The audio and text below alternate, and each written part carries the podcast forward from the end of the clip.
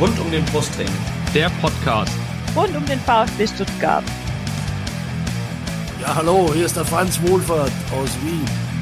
Hier ist Timo Hildebrand. Hallo, äh, ich bin Kakao. Äh, ich wünsche euch viel Spaß beim Podcast rund um den Brustring.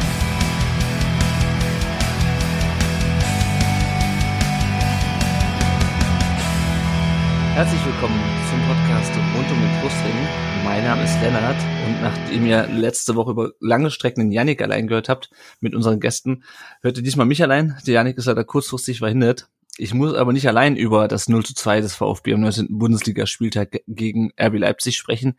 Nein, ich habe mir auch einen Gast eingeladen. Er ist VfB-Fan, er heißt Felix und ist bei Twitter zu finden unter @mrbelair. Hallo Felix. Hi, wunderschönen guten Abend.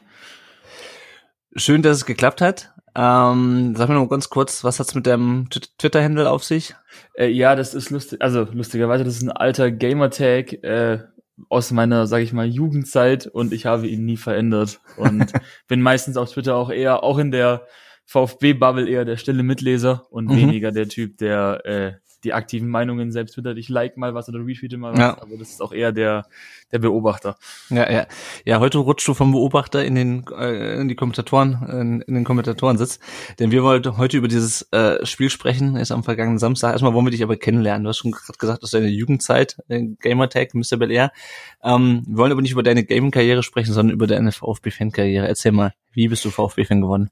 Das ist die ungefähr klassischste und äh, der geradeste Weg, den es gibt. Und zwar, äh, ich bin in Stuttgart geboren und aufgewachsen, wohne auch immer noch in Stuttgart. Und äh, mein Vater hat mich, glaube ich, innerhalb der ersten Lebenswoche bei diesem Verein angemeldet. und äh, ist, glaube mein selber seit über 40 Jahren Mitglied. Ähm, mhm. Also bei uns in der Familie gibt's nur einen Verein. Da gibt's auch nur da gibt's auch nur die eine Liebe und deswegen war mein Weg vorgezeichnet, bevor ich überhaupt eine Mitsprache, irgendeine Wahl hatte. Sehr gut, sehr gut. Ja, ich habe meine Tochter auch schon äh, angemeldet relativ kurz nach der Geburt. Was war denn dein erstes VfB-Spiel äh, im Stadion? Äh, ich muss ehrlich zugeben, ich weiß es nicht genau, denn ich habe, ich war so eines dieser Kinder, die mit fünf oder sechs oder auch schon teilweise noch früher mit diesen Ohrstöpseln im Stadion mit äh, haben. Mhm. Aber eins der äh, Spiele, die, auf die ich mich auf jeden Fall daran erinnern kann, ist das Meisterschaftsspiel 2007. Mhm. Da war ich im Stadion als damals achtjähriger Bub und ähm, ja, noch ein paar andere, die, glaube ich, vielen VfB-Fans in Erinnerung geblieben sind. Äh, das 3 zu 2 gegen den HSV in der zweiten Liga, mhm. das Aufstiegsspiel mit natürlich legalem Platzsturm, ähm, solche Dinge. Mhm. Aber das erste kann ich jetzt nicht, kann ich nicht genau sagen. Alles klar. Was war denn dein erstes VfB-Trikot, wenn du eins hast, hast? Das ist relativ auch passend zum Spiel und zwar von Andreas Hinkel aus der äh, Saison 2005, 2006. ich ich habe genug Trikots, meistens sind es dann die Sporttrikots, mhm. äh, all meistens auch ohne Druck, aber das damals war zum Geburtstag bekommen mit Druck und da war der, der Hinkel drauf. Ja, ja ich habe mir das äh, Spiel jetzt nur im Real Life angeschaut und auf VfB TV haben sie den Hinkel zum Glück nicht gezeigt. Ich nehme an, auf Sky wurde er gezeigt. Er wurde gezeigt. ja, er wurde bitte. gezeigt, wie er mit Tom Tedesco reingelaufen ist und neben dem saß. Hat schon wehgetan als VfB-Fan, hat schon wehgetan. Ja, ich habe nur vorher gelesen, dachte mir so, hä, was Hinkel mit Leipzig? Ach so, stimmt, scheiße, der war ja mit dem Tedesco in, in Moskau. Ja gut, ähm, wo ist denn dein Platz im Stadion, wenn man uns dann reinlässt? Äh, mein Platz war Ewigkeiten äh, in der Untertürkheimer Kurve 74a. Mhm. Und mittlerweile würde ich, bin ich auf den, äh, auf den Mittelrang in der CC zu finden, meistens irgendwie in die Richtung 36D, 37C. Sehr schön, sehr schön, sehr schön. Ja, dann hoffen wir mal, dass es bald wieder geht. Ähm, beim Spiel Fall. am Samstag war das leider nicht der Fall. Zuvor noch ein Aufruf an euch. Äh, wenn ihr sein wollt wie der Felix und äh, nicht nur eure Fangeschichte hier teilen wollt, sondern mit uns auch über hoffentlich bald wieder Siege des VfB reden wollt, dann meldet euch einfach bei uns. Wir haben noch für alle, fast alle, Frankfurt haben wir schon jemanden gefunden. Äh, genau. Äh, genau, für Freiburg Frankfurt, genau. Haben wir schon, aber danach äh, suchen wir noch für alle Rückrundenspiele VfB-Fans als Gäste. Also meldet euch dazu. Und genau, jetzt, wir kommen jetzt auf das VfB-Spiel, das leider mal wieder vor leeren Rängen ausgetragen wurde. Äh, und kommen da zunächst zur Ausstellung. Ähm, sehr ärgerlich. Ähm, das hat man wieder, da hat man schon vom Spiel ja keinen Bock. Zumindest ging es mir so. Sosa fiel kurzfristig aus wegen muskulärer Probleme. Äh, der wurde durch äh, Nate auf, auf der linken Außenbahn ersetzt äh, Führig, dann auf der rechten, weil Silas nach seiner Corona-Infektion immer noch nicht äh, fit genug war. Äh, und dann vorne Kulibali und TBD hinter Sascha Kalajdzic. Was ich mich ein bisschen gefragt habe, Felix, ist, ähm, klar, äh, Matarazzo hatte gesagt nach Fürth, es gibt äh, eine Kategorie von Spielern, die eine Leistung bringen, die in der aktuellen Situation inakzeptabel ist. Und offensichtlich meint er damit Philipp Förster und Roberto Massimo, die saßen nämlich auf der Bank. Ähm, aber was war denn mit, mit Ömer Beas? Ähm, weil der hat ja eine gute, in, gegen Fürth in der Schlussphase eigentlich ganz gut gespielt und der saß nur auf der, auf der, auf der Bank diesmal. Ich hätte mir in der Aufstellung ehrlich gesagt auch den Beas gewünscht. Ähm, ich hätte ihn auf die Kulibali-Position gepackt, ja. denn die Eindrücke von TBD fand ich in der letzten Zeit, gerade als er reingekommen ist, recht spritzig, recht jung. Der hat, sag ich mal, diesen 18-jährigen Leichtsinn noch, Leichtsinn noch recht gut mitgebracht und einfach auch äh, viele Wege gemacht.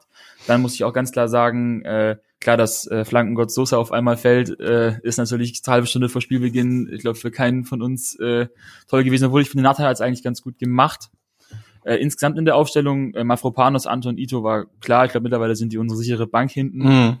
Und Mittelfeld, Mangala, Endo spielen auch sehr gut zusammen. Kalajdzic, dass er durch, dass er wieder spielt und hoffentlich auch die Rest der Saison durchspielt, mehr oder weniger, und uns mit ein paar Toren beschenkt. Äh, auch gut, aber ich hätte mir für Kulibay definitiv Beas gewünscht.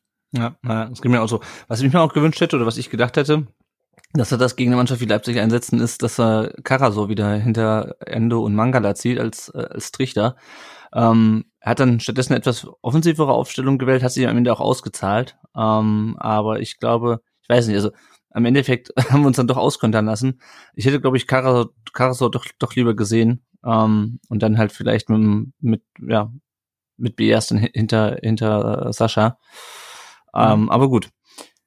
Wenn wir ins Spiel reingehen, VfB hat gut angefangen. Also ich finde, man hat schon deutlich eine Reaktion gesehen auf dieses Viertspiel, was teilweise unglücklich, aber teilweise auch einfach schlecht war. Ähm, hat gut gepresst.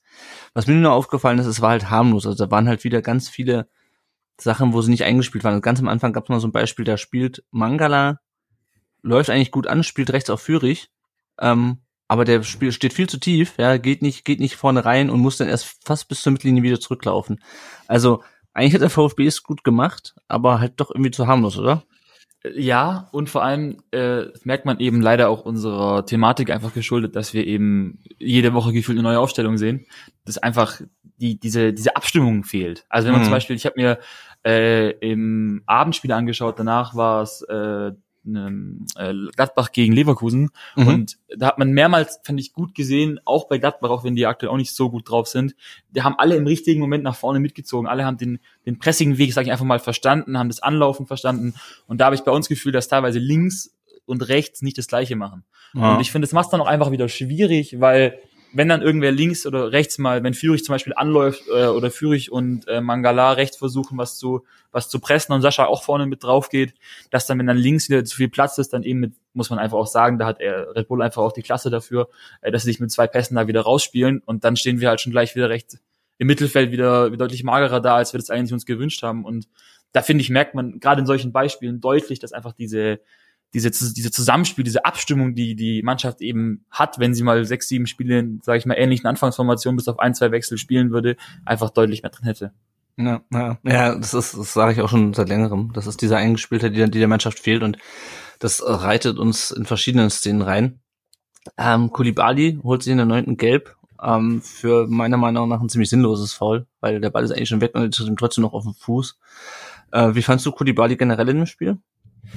Anfangs, anfangs, er hat äh, angesprochen, gerade eben von mir, dieses Pressing, finde ich, hat er nach, nach, ich habe das Gefühl gehabt, nach sechs Minuten oder nach zehn Minuten hat, glaub, glaub sogar direkt war es Matarazzo was reingeschrien. Ich meine, klar, mittlerweile hört man deutlich mehr, man hört nicht mhm. alles, aber man Leider, hört mehr. Ja. Ich habe das Gefühl gehabt, es ging gegen ihn. Sein Anlaufverhalten hat sich dann gebessert, aber ich habe seit Anfang der Saison das Gefühl, dass Kulibali ähnlich wie Massimo, ähm, um mal zwei, sag ich mal, ähnlichen Phase zu nennen oder auch Klimowitz, die machen keinen Schritt mehr aktuell. Mhm. Und diese, diese, dieser Zug zum Tor, dieses zwingende, diese zwingende Idee fehlt, habe ich das Gefühl, oft bei Kulibali. Wir wissen, er ist schnell, wir wissen, er hat auch mal ein gutes 1 gegen 1 Dribbling, aber er verläuft sich dann und dieser, dieser insgesamte Spielüberblick fehlt, finde ich. Ja, er macht halt viele Wege, ne? Aber also er ist sehr aktiv. Äh, das kann man ihm nicht absprechen. Aber es ist halt nicht, zu wenig zielgerichtet. Also er kriegt dann irgendwie auf rechts den Ball und dribbelt dann so ein bisschen und äh, spielt dann einen schlechten Pass in die Mitte und das war's dann schon wieder. Ja. Und das hat mich bei ihm, bei ihm in, in dem Spiel auch geärgert. Und noch mehr hat mich geärgert, äh, das 1 zu 0. Äh, es war ein Handelfmeter, Silva trifft dann relativ humorlos ins Tor. Und wie ist der entstanden? dadurch, dass Mafropanos den Ball aus kurzer Distanz äh, an die Hand kriegt, ähm, meiner Meinung nach versucht er damit irgendwie, weil er halt zieht halt, äh, stellt halt einen Fuß raus, um irgendwie die Flanke zu unterbinden und musste sich damit halt dabei halt irgendwie die Balance halten. Ähm, wahrscheinlich ist er regelkonform, ähm, auch wenn ich die Regeln nicht mehr so richtig verstehe. Aber ein bisschen lächerlich ist schon, oder? Ja, es, es ist, also ich meine, die, über diese Handregel diskutieren wir jetzt ja seit, seit sie quasi verändert wurde. Mhm. Und äh, lustige Side Note in, zu dem Punkt, in der Halbzeitpause hatten sie Günther Schäfer im Interview bei, bei Sky. Und ähm, er hat dann gleich gesagt, ich fand's auch in dem Moment und auch in der Halbzeit, als sie dann die Bilder quasi wirklich in Slow-Mo durchlaufen lassen haben, von jeder Einstellung, die sie haben, ich war, für mich war nicht klar, ob der Ball an seinem Fuß war und abgeprallt ist. Also man, okay. das war für mich einfach nicht, nicht ersichtlich in dem Moment, ob das wirklich so ein Abpraller war oder ob das direkt vom Boden an die Hand. Wahrscheinlich war er offiziell, wenn man die Regel so auslegt, regelkonform. Aber außer er wäre eben an seinem Fuß gegangen und dann wäre er wieder hochgesprungen, dann wäre es wieder ein Abpraller gewesen. Aber ja, also ich sag mal so, wenn es nicht der VfB gewesen wäre mit dem Gefühl nicht vorhandenen Glück, was wir aktuell seit Wochen haben, hätte der auch mal wieder wäre das auch vielleicht bei nicht Daniel Schlager auch nicht ein Elfmeter geworden. Ja, naja. Also klar, also es ist, man kann die Regeln so auslegen, ich habe so ein bisschen das Gefühl, es ist halt super viel Auslegungssache bei Handspiel und keine stringente Regel. Also ich, klar, Regeln werden immer ausgelegt, aber sie werden halt nicht ähm, durchgängig gleich ausgelegt. Und naja, also wie gesagt, es ist halt einfach ärgerlich. Ich finde, man kann da mal Panos auch keinen Vorwurf machen. Ähm, geht halt rein. Aber was ich gut fand, dass der VfB, und da sind wir eigentlich auch von ihm gewohnt, in dieser und der letzten Saison trotzdem weiter wach war, nicht, nicht sich irgendwie ähm, noch den erneuten Rückschlag äh, da irgendwie hat zurückwerfen lassen. Ich meine, es ist klar, es ist wieder, du hast irgendwie seit Ewigkeiten kein Tor geschossen, dann liegst du nach zehn Minuten schon wieder mit 0-1 hinten. Äh, und das macht natürlich auch was mit dem Kopf, so, so ein Rückstand. Ähm, aber weiter, weiter nicht gefährlich. Also es gab dann irgendwie so einen langen Ball ins Tor aus, dann hat sich Kulibali mit durchgedribbelt, schießt dann aber viel zu schwach ab. Ähm, aber was mich überrascht hat, dass Leipzig auch super harmlos war. Ähm, ja. Also die haben irgendwie äh, in der 26. Minute gab es diese Chance, wo die dann kontern, aber dann spielen die den Ball so lang einfach, also der Ball, der Pass kommt einfach viel zu lang und Müller nimmt ihn auf. Ich meine, klar haben die nicht nur so eine gute Saison wie in der Vergangenheit. Ähm, ich weiß nicht, ob das woran es bei denen liegt, ob einfach da Marsch äh, zu viel kaputt gemacht in der ersten in der ersten Jahreshälfte und die jetzt unter ähm, unter Tedesco nochmal durchstarten oder ob die einfach momentan nicht besser sind. Ähm, aber ich war erstaunt, wie, wie harmlos äh, die Leipziger waren. Du auch? Ja, definitiv. Ähm, es war einfach, also man, man hat dieses Leipzig-Spiel, zumindest ich habe oftmals, wenn ich mir Leipzig mal anschaue, was eigentlich so gut wie nie passiert, aber wenn, dann habe ich dieses Nagelsmann-Spiel noch im Kopf, äh, mit eben diesem, diesem sehr agilen, sehr, sehr pressreichen Spiel, sehr, mhm. sehr schnell nach vorne, den Bass in die Spitze suchen. Und die haben jetzt auch eine schwierige Saison. Ich meine, das ist ganz klar nicht deren Anspruch und rein von der Kaderstärke, sage ich mal, sollte es auch nicht deren Anspruch sein, ähm, wo sie jetzt nach der Marschentlassung standen.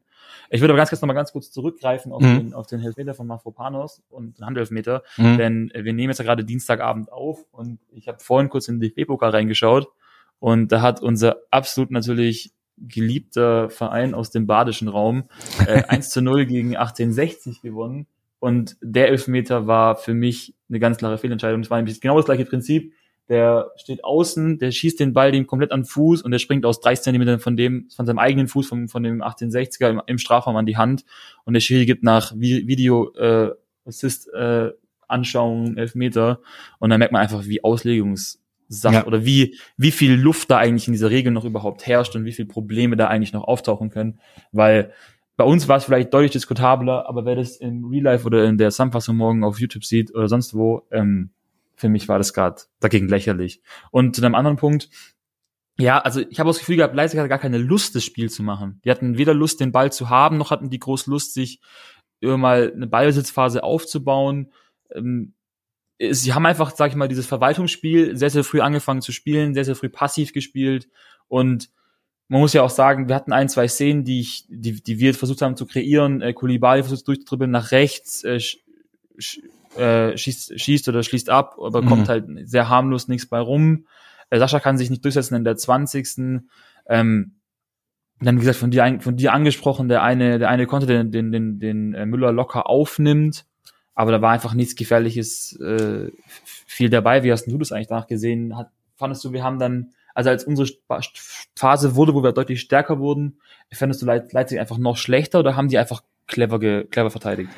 Ich weiß es nicht so richtig. Ich weiß auch nicht, ob, ob Leipzig einfach sich zurückgezogen hat, weil sie gedacht haben, okay, das reicht. Weil ich hatte nicht das Gefühl, dass die mehr konnten. Ich habe schon das Gefühl, die wollten mehr, aber die konnten nicht mehr. Also ähm, du spielst ja so Bälle nicht einfach so mit so ähm, mit der Absicht mal gucken, was was bei rauskommt, sondern du spielst ja schon, um vorne vor, vors Tor zu kommen, aber die, die konnten das oder haben das in dem Moment einfach nicht besser gemacht. Das ist ja nicht so wie irgendwie die Bayern, die irgendwie früh 2-0 führen und dann erstmal ein Päuschen machen. Ich meine, wenn wir dann in der Phase getroffen hätten, hätte das Spiel durchaus durchaus kippen können, weil Leipzig hatte nicht mehr anzubieten. Klar, die haben dann halt die eine Chance genutzt, die wir ihnen geboten haben in der zweiten Halbzeit, um uns auszukontern und einen Deckel drauf zu machen. Aber ich hatte jetzt nicht das Gefühl, dass es so wie es bei anderen Spielen war, ähm, dass du eigentlich lange gut mithältst, aber irgendwann fällt halt unweigerlich das, das, das zweite Tor. Ähm, das Gefühl hatte ich, hatte ich in dem Spiel ehrlich gesagt nicht. Ähm, und ähm, umso bitterer, dass es dann, dass es dann halt trotzdem ähm, verloren gegangen ist am Ende. Ja, auf jeden Fall. Allein schon, wenn man sich dann auch X-Gold anschaut, wir waren bei den X-Golds am Ende auch besser als Leipzig. Ja. Ähm, und gerade in der Phase hätten wir diesen Handelfmeter, der diskutabel war, nicht bekommen. Also ich hätte uns dann in der ersten Halbzeit deutlich näher am 1-0 zur Pause gesehen als Leipzig Ah, ja. 0-1, rein aus dem Spiel heraus, weil da wirklich nichts passiert ist. Und gegen Ende der ersten Halbzeit, und ich habe das Gefühl, das haben wir oft in der letzten Zeit, dass en gegen Ende der ersten Halbzeit, gerade wenn es quasi auf diese Pause geht, wo man sich ja als, als Mannschaft quasi wieder neu, neu orientieren kann und in der Halbzeit erstmal runterkommen kann, kurz davor drehen wir irgendwie auf und haben das Gefühl, dass wir eine gute Phase haben, wo auch mal äh, in der 40. der Schuss von, Von Ito. Äh, von Ito, Ja. dann kurz vor Pause der Schuss, äh, was kurz, nee, noch kurz, kurz vor der Pause der Schuss von Endo aus der Drehung, äh, der Tanzschuss von Führig innerhalb von zwei, drei Minuten waren da wirklich Ja. drei, vier Abschlüsse dabei. Und der Oh. Kopfball von Kalajdzic kurz vor der Pause. Ja. Genau, wo einfach irgendwie was, eigentlich was möglich gewesen wäre. Und ich habe das Gefühl, in den Phasen, da fehlt uns erst dieser letzte Wille, manchmal der letzte Pass, aber vor allem dieser, dieser, dieser letzte, die Durchschlagskraft einfach, das dann auch wirklich mit dem komplett zu wollen und dran zu glauben, dass wir dieses Tor dann auch machen. Und ja, mit einem 0-0 ist es deutlich besser in die Pause zu gehen als mit einem 0-1. Ganz Ja, klar. aber wo du auch gerade die Expected Goals ansprichst, äh, Leipzig liegt, äh, also zumindest wenn man bei Understat schaut, liegt Leipzig vorne bei den Expected Goals. Das liegt aber auch daran, dass ein Elfmeter halt immer mit 0,73 Expected Goals bewertet wird. Ja. Ähm, aber viel mehr Torschüsse haben die halt nicht gebracht. Nur die Sache ist halt, ähm, wir kommen ja später noch auf die Chance auch von Kalajdzic, die große. Ähm, der VfB hatte schon gut Chancen, ja, auch Chancen aufs Tor, aber die waren halt alle aus schlechten Positionen. Ähm, Also das trägt ja alles zu. Also ich meine, Expected Goals ist immer keine endgültig aussagekräftige Statistik, aber beispielsweise die Positionen, aus denen der VfB dann geköpft und geschossen hat, die waren halt nicht gut. Klar, so ein Distanzschuss kann auch mal reingehen, siehe Gonzalo Castro. Ähm, aber auch die Kopfbälle, ja, auch der Kopfball von Kalajdzic in der ersten Halbzeit, der war aus keiner guten Position. Ähm, Nee, das, das ne, war und rausgespielt. na, na, und das ist halt so ein bisschen das Problem, was ich in dem Spiel gesehen habe, dass wir schon gut angelaufen sind, die letzte Reihe, also wirklich richtig gut, auch besser als gegen Fürth. Das lag aber auch, glaube ich, daran, dass es halt nur eine Reihe war und nicht zwei, äh, wie, wie gegen Fürth. Das ist halt auch nochmal so ein Unterschied. Ähm, und dann auch gut aufgefächert haben, ja, also dieses Anlaufen dann auf die auf die Außen auffächern äh, oder halt äh, in, im Zentrum. Ähm, und dann kommt, kommen wir aber nicht in die guten Schusspositionen. Und das ist halt das, das ist halt das Ärgerliche. Äh, ich meine, klar, den Sascha kann den trotzdem äh, reinmachen aus der, aus der Position. Ähm, aber es waren halt zu wenige Chancen aus guten Schusspositionen. Und je mehr Chancen du aus guten Schusspositionen hast, desto höher ist natürlich die Wahrscheinlichkeit, dass dann doch mal einer reingeht. Aber ähm, ja, und das war so ein bisschen das Problem. Liegt natürlich daran, dass Leipzig auch nicht ganz schlecht verteidigt. Ähm, aber alles in allem, ja, war es offensiv Ja. gut, aber nicht gut genug, würde ich mal sagen. Es ist halt wieder diese, dieses letzte Drittel, was immer angesprochen wird, oder bei uns halt eben, würde ich einfach, eigentlich würde ich es runter, bei uns runterbrechen auf zehn, fünf Meter weiter als der Strafraum, die letzten zwei Pässe kommen einfach nicht an. Wir, Ja. wir haben meistens eine gute Kombination bis, bis zur, zur 20 Meter Linie quasi, wenn man die mal imaginär sich zieht, vors Tor. Da sind auch teilweise Ideen dabei, aber erstens, erstens wird das dann oftmals keine Anspielstation frei oder keiner geht in den Raum oder nichts passiert und dann schießt eben wer aus der Distanz, wie ja auch zum Beispiel, ich denke nur an das äh, 1-1 gegen, gegen äh, nee, das 1-0 von in, in Wolfsburg, wo Mhm. Afropanos auch aus 22 Metern Ja. Ding natürlich in den Winkel schweißt, wunderschönes Tor, aber war auch nicht, eigentlich nicht gut kombiniert, war eher auch ein Zufallsprodukt. Und bei uns halt eben, dass der letzte Pass einfach, da ist kein, da hat auch keiner aber auch diese Idee, wo er, wo er den Ball hinspielen soll, keiner macht den Laufweg mit. Ähm, Der Pass ist aber nicht gut schade. genug. Ja, genau. Das ist aber, das ist noch nicht gut. Du bringst die schon irgendwie, du bringst den Ball schon irgendwie in den Strafraum, aber dann stehen halt zwei davor oder Ähm, ja, oder du hast halt diese Chance, wenn wir in die zweite Halbzeit gehen, diese Chance von Kalajdzic, ähm, eigentlich nur super, super gemacht. Ich habe mich die letzten Wochen furchtbar über unsere Standardsituation aufgeregt, aber die zwei Freistöße, die zwei identischen, die Führig da reingetreten hat, die waren eigentlich richtig geil, weil die kamen mhm. nämlich schön ähm, vom, vom Tor weg sozusagen. Also wirklich so eine schöne Kurve, wo Kalajdzic eigentlich nur im Kopf reinfallen muss äh, ja. und köpft dann leider direkt äh, Gulaschi in die Arme. Ich meine, Gulaschi hat natürlich auch ein super Spiel gemacht. Das muss man auch mal sagen. In der Phase äh, oder in, dem, in der Szene musste er einfach nur stehen bleiben.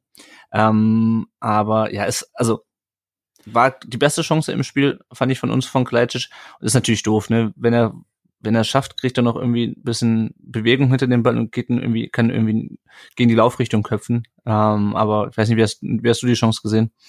Das ist für mich das beste, das beste Beispiel oder das Prime Example, was uns gerade fehlt, Selbstvertrauen. Mhm. Wenn wir, wenn wir ehrlich sind, letzte Saison hätte das, hätte der das im Schlaf gemacht. Das wissen ja. wir. Also die, die, die, glaub, die, die Idee haben wir alle als VfB-Fans. Ähm, der kommt, glaube ich, was weiß nicht, sechs, sechs, sechs Meter vielleicht vom Tor, kommt er ganz komplett frei zum Kopfball. Wenn du mit der Geschwindigkeit, mit der der Ball trotzdem ja immer noch kam, mhm. wenn er den einen Meter nach links oder rechts setzt, dann hat auch Gulaschi keine Chance an, in dem Moment. Ja. Und wenn es gerade eben nicht diese, in dieser Situation, in der wir einfach drinstecken, in, in der wir uns einfach gerade befinden, äh, dann geht so ein Ding rein. Dann ist so ein Ding auch drin. Und das gleiche auch mit dem, dem eigentlich identischen Ball und dem identischen Kopfball fast von, äh, von äh, Anton dann später, glaube ich, in der mhm. 70. Ja. Ähm, wo dann eben einfach Anton nicht direkt auf Gulaschi köpft, sondern halt eben oben in die Mitte. Mhm. Aber auch der, wenn der den Meter links oder rechts setzt, dann ist das Ding ganz sicher drin und das, das ist, glaube ich, uns, uns, oder zumindest sehen es die meisten von uns so. Und da an solchen Beispielen merkt man einfach, finde ich, dass wir eben die Chancen kreieren können, weil die Standards jetzt auch beide auch, muss man sagen, auch von Flürich nicht schlecht getreten waren. Mhm. Die waren, die waren auf on point, die war da auch einstudiert, hoffe ich mal. Ja. Oder gehe ich mal von aus einfach. Aber dass einfach da dieser, dieser letzte Push fehlt, um den auch einfach dann reinzumachen aus so einer, sage ich mal, eigentlich ja locker 85-prozentigen Chance, mindestens im Schlechten. Ja, ja, ja. Ich meine, ich finde es gut, dass der VfB in der zweiten Halbzeit immer noch weiter, weiter ähm, Chancen hatte. Ähm, ich meine, was blieb ihm auch andere übrig, übrig gegen, gegen Leipzig? Ähm, auch das Ding von Mangala, ja, also normalerweise ist, ist der drinne bei, also wenn der Mangala gegen Fürst und Ding rausgeholt hätte, ich glaube nicht, dass Burchard dann noch dran gewesen wäre, ne? Aber Kulaschi hat halt einfach auch einen super Tag, muss man auch sagen. Also mhm. dieses Mangala-Ding, das ist habe ich, das ist eigentlich drinne, ja. Ja, ähm, auf jeden wir, Fall. Den da, wir den da noch rausfischt aus der, aus der Ecke. Ja, übergreift perfekt den Ball noch. Also, obwohl er ihn ja spät gesehen hat, äh, ja. übergreift, spät den Ball noch äh, gesehen hat und trotzdem noch so aus dem Winkel fischt. War ja auch ein guter Schuss. Also, ja. Da muss ich an, da muss ich an äh, FIFA 2000 denken. Was sagst du, welcher Jahrgang bist du mit 2007 warst du? Ich bin Ende 90er. Ende 90er, genau. Also FIFA 2000. Ähm, für, für die Älteren unter euch. Äh, wenn der Torwart den Ball gehalten hat, dann sagte, ich weiß gar nicht, wer der Kommentator war. Er war hat ihn erst, ja, wahrscheinlich, ich weiß nicht mehr. Er hat ihn erst sehr spät gesehen, aber er kam trotzdem noch ran. und da musste ich gerade denken, als du das sagst, das war nämlich der Standard. Aber die gab's auch schon, die, die Kommentare gab's auch noch später in FIFA. Okay, ja, ich habe dann irgendwann, die, ich habe nicht mal äh, später nicht mehr jedes, jedes FIFA gekauft, aber daran, äh, das habe ich zu häufig gehört beim Zocken. Okay, ähm, zurück zum, zum, zurück zum VfB, zurück zum Spiel. Ähm, Pausen hatte dann auch noch eine Chance in der in der 49. Minute. Also Leipzig wurde dann schon ein bisschen gefährlicher wieder, ähm, aber es war überschaubar. Also sie hatten, glaube ich, insgesamt vier, fünf Chancen. Ich habe bei mal geguckt, es gab irgendwie nur vier verschiedene Spieler, die bei denen überhaupt aufs Tor geschossen haben. Und da war auch von Klostermann irgendwie so ein Distanzschuss in der 90. dabei. Also ähm, viele Chancen hatten sie nicht. Der VfB hätte aber vielleicht ausgleichen können, wäre das Foul an TBD in der 58. gepfiffen worden. Aber war es ein Foul? Wie siehst du es? Das, ist ja so, das ist mich auch so ein Beispiel. Da hat du hast kein Glück in der aktuellen Situation, du bist quasi einfach nicht vom, vom, vom Gottes äh, Fußballgott Glück bezeichnet und dann kommt sowas dazu. Das ist so ein, also ich finde, Orban kommt von hinten, ist ganz klar zuerst mit, mit den Armen dran, pusht ihn auch jetzt vorhin nochmal mir angucken, ein bisschen im Real Life, pusht ihn auch, finde ich, ein, ein, gutes Stück weg und holt ihn halt komplett von den Beinen und sonst ist er aus sechs, sieben Metern eigentlich in einer sehr guten Schussposition. Ja. Ähm, ich ich hört sich böse an wie damals bei dem 2-3 von äh, Dortmund gegen, gegen Bayern, aber für Bayern wäre der gepfiffen worden. Mhm. Kann ich mir gut vorstellen. Das ist einfach so ein typisches, da fehlt einfach der Dusel in dem Moment oder eben einfach die Situation, wo ich sagen würde, hey, den kann man auf jeden Fall schon pfeifen. Ich hätte ihn eher so bei 60 pfeifen, 40 nicht pfeifen, mhm. mindestens. Weil auch die Situation bei Reus damals ja eigentlich die gleiche war, von hinten abgeräumt, ist eigentlich klar am Ball, der Verteidiger hat eigentlich keine Chance am Ball zu kommen, auch hat den Ball auch nicht berührt in dem Moment.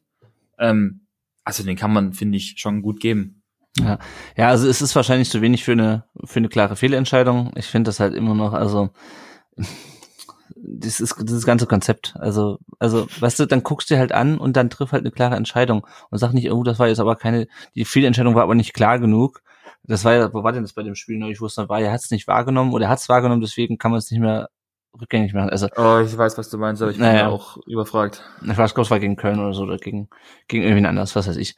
Ähm, aber auf jeden Fall, ja. Also es ist einfach ärgerlich. Ähm, da fehlt uns, glaube ich, auch immer so ein bisschen das Glück momentan, dass so Dinge nicht gepfiffen werden. Worüber wir übrigens noch gar nicht gesprochen haben, war das Foul an ähm, das Malaka-Foul an, an Mafropanos von Guardiol. Also da muss ich ganz ehrlich sagen, dass es da, ich glaube, es hat nicht mal gelb gegeben, wenn ich wenn ich richtig in Erinnerung habe. Es hat nicht mal faul gegeben. Hat nicht mal Freistoß gegeben für uns, sondern äh, Dings. Ähm, das geht halt gar nicht. Also das, das verstehe ich. Also ich meine, der Schlager, der ist ja, Patrick Edrich hat's ja getwittert, ist kurzfristig ausgefallen und der Herr Schlager ist kurzfristig eingesprungen. Also der hatte, also auch die frühe gelbe Karte von Kulibali kann man machen, weil äh, es war schon ein bisschen dumm, das Foul. Aber wenn du halt in den ersten Minuten schon eine gelbe Karte ziehst, dann musst du es halt durchziehen. Und dass ja. du dann dafür keine gelbe Karte ziehst, war, also fand ich, ja, inkohärent und gefehlt. ja genau, es hat einfach die Linie gefehlt. Ja, ja. ja. Und also wenn du so hart bist, wie, wie, genau wie du sagst, in der, innerhalb der ersten zehn Minuten für das erste Foul überhaupt vom Spieler direkt eine gelbe ziehst. Okay, wie gesagt, wir müssen drüber reden, Foul war komplett dumm hinten reingetreten. Das ist also da kann, ne, kann man ja. durchaus gelbe geben ohne Probleme, aber da musst du eben auch einfach durchziehen und dann auch eben halt in der Halbzeit schon mit zwei gelben dastehen auf der Spiel, Spielleitungspapiere äh, und nicht auf mit einer. Äh, und das Foul von, ich meine, es war ja an der äh, rechts an der Eckfahnennähe und der, der, der Linienrichter steht direkt, direkt daneben, der ist ja quasi in, bessere, in besserer Position, die es überhaupt gibt. Das steht direkt daneben, ja, ja. Dass es da nicht mal Freistoß gab, muss ich sagen, fand ich schon, also, ja. der hat ja schon, also da war sehr wenig Ball und sehr viel Abräum, Abräumerqualitäten aller Niedermeyer von früher dabei. ja, also ich fand's auch, also war jetzt auch nicht spielentscheidend, aber ja, das sind also Sachen, die nerven. Äh, ja. auch nicht, auch, auch ich bin froh, dass er das, das nicht äh, weiter eingeschränkt hat. Ähm, weil darauf ich, habe ich ehrlich gesagt keinen Bock. Wir kommen später noch auf die aktuelle Personalsituation. Die sieht ja, sieht ja zur Abwechslung eigentlich ganz gut aus. Äh, deswegen ähm, drücke ich auch die Daumen, dass ich jetzt, und ich hoffe jeden Tag, dass nicht irgendwie da ein, ein, Tweet kommt, so und so hat sich infiziert oder verletzt und fällt bis auf weiteres aus. Ähm, machen wir weiter mit dem Spiel. Ähm, Leipzig hatte immer noch mal eine Chance, da sind so ein bisschen zu zweit sich durch den Strafraum geruselt, der VfB kann es aber klären. Ähm, alles in allem fand ich unsere Defensivarbeit eigentlich, ist auf das 2-0 kommen wir gleich noch, aber eigentlich ziemlich gut in dem Spiel. Ähm, klar, Leipzig hat sich auch nicht, hat sich auch ein bisschen dämlich angestellt. Ähm, aber ansonsten war, standen die drei ganz, oder sind ja nicht nur die drei, ist ja das ganze Team immer, aber ansonsten standen wir defensiv eigentlich ganz gut, oder? Ja, ich finde, aber allgemein defensiv ist nicht, also größtenteils nicht unser Problem. Ja. Klar, über die Causa Camp sprechen wir bestimmt auch noch. Ja. Ähm, und den aktuellen Stand da, aber ich meine, ich glaube, jeder im VfB-Lager ist sich einig, dass äh, Schnäppchen Ito und Schnäppchen Mafropanos äh, mit Anton als Co-Kapitän eine absolut wunderbar stabile Dreikette bilden, die, glaube ich, bestimmt andere Vereine in der Bundesliga auch echt nehmen würden. Also defensiv ja. sehe ich dann eigentlich nicht in dem, in dem Problem. Und klar, jeder hat mal, muss man, muss ja auch ehrlich, muss man auch sagen, das war jetzt wieder so ein Punkt, wenn du jetzt halt, äh, wenn wir auf das 2-0 gleich zu, sprechen kommen, der, da war ja Ito dran an, an mhm. Kunku. Ähm, wenn man das so sieht, vielleicht hätte das halt, wenn es eben nicht Ito gewesen wäre, der in seinem gefühlt äh, zehntes Bundesligaspiel macht, oder naja, mittlerweile zwanzigstes, sondern eben halt ein Süle gewesen wäre oder halt ein, ein Hummels in Prime, der hätte den Ball vielleicht noch weggefischt. Ja, aber den Anspruch dürfen wir ja auch nicht haben. Also ich meine, wir müssen überlegen, der kommt aus der zweiten japanischen Liga und spielt eine Bombensaison, ja. ähm, ist absoluter Rückhalt, macht gar nicht so gut wie keine Fehler. Das sind dann so Dinge, wo ich sagen muss, da sehen, da sehe ich uns nicht in, in der Bredouille. Nee, und ich mache auch da Ito eigentlich den, den geringsten Vorwurf bei, bei dem Tor. Ähm, ja. Wir können eigentlich mal da drauf springen. Also es gab da noch das die Chance von vor. Das war eigentlich keine Chance. Er haut am Ball vorbei. Äh, Kulibali köpft einen Aufsetzer schwach aus Tor. Aber da hatte man immer noch mal die Chance, die, das Gefühl, es geht noch ein bisschen was. Ja. Bis dann das 2 zu 0 kam in der 70. Minute. Der VfB hat einen Einwurf, verliert dann den Ball. Ähm, zunächst die Frage, ich hab's, konnte auf dem, ich konnte VfB TV nur auf einem kleinen, auf einem kleinen Handy-Display sehen, weil es bei mir nicht funktioniert, wie bei so vielen. Ähm, anderes Thema. Äh, ich konnte nicht sehen, was mit Mangala war. Konntest du es besser sehen? War dann Ja, Fall? also ich, ich, das ist, das ist so für mich so ein Punkt, so in meiner persönlichen äh, ausgleichenden Gerechtigkeit äh, Wunschlage, äh, irgendeinen Pfiff einmal im Spiel bekommst du, wo dir irgendwie was rettet. Mhm. Bekommt so gut wie jedes Team bekommt, ich glaube, jeder kennt eine Situation, wenn er jetzt ein, auch ein Fan von einem anderen Verein ist oder sonst irgendwas, wo man sich denkt, hey, das war jetzt ein Pfiff, der war vielleicht, könnte man drüber streiten, aber der war einfach jetzt mal so ein glücklicher Pfiff. Und Äh, Sky hat die Situation auch zweimal gezeigt und ich habe es auch im Real Life nochmal angeguckt. Ähm, ich finde, das ist so ein, so ein Ding, da kann man auf jeden Fall gut faul geben. Wenn man eine harte Linie pfeift, die man ja eigentlich angefangen hat in der neunten Minute mhm. mit der gelben Karte, könnte man da meiner Meinung nach auch mal gut das Foul einfach äh, pfeifen, weil er ja schon mit der Hüfte abgeräumt wird, quasi in Sandwich genommen wird von mindestens zwei Spielern und mit der Hüfte erst abgeräumt wird und dann kommt auch Ball gespielt, muss man auch dazu sagen.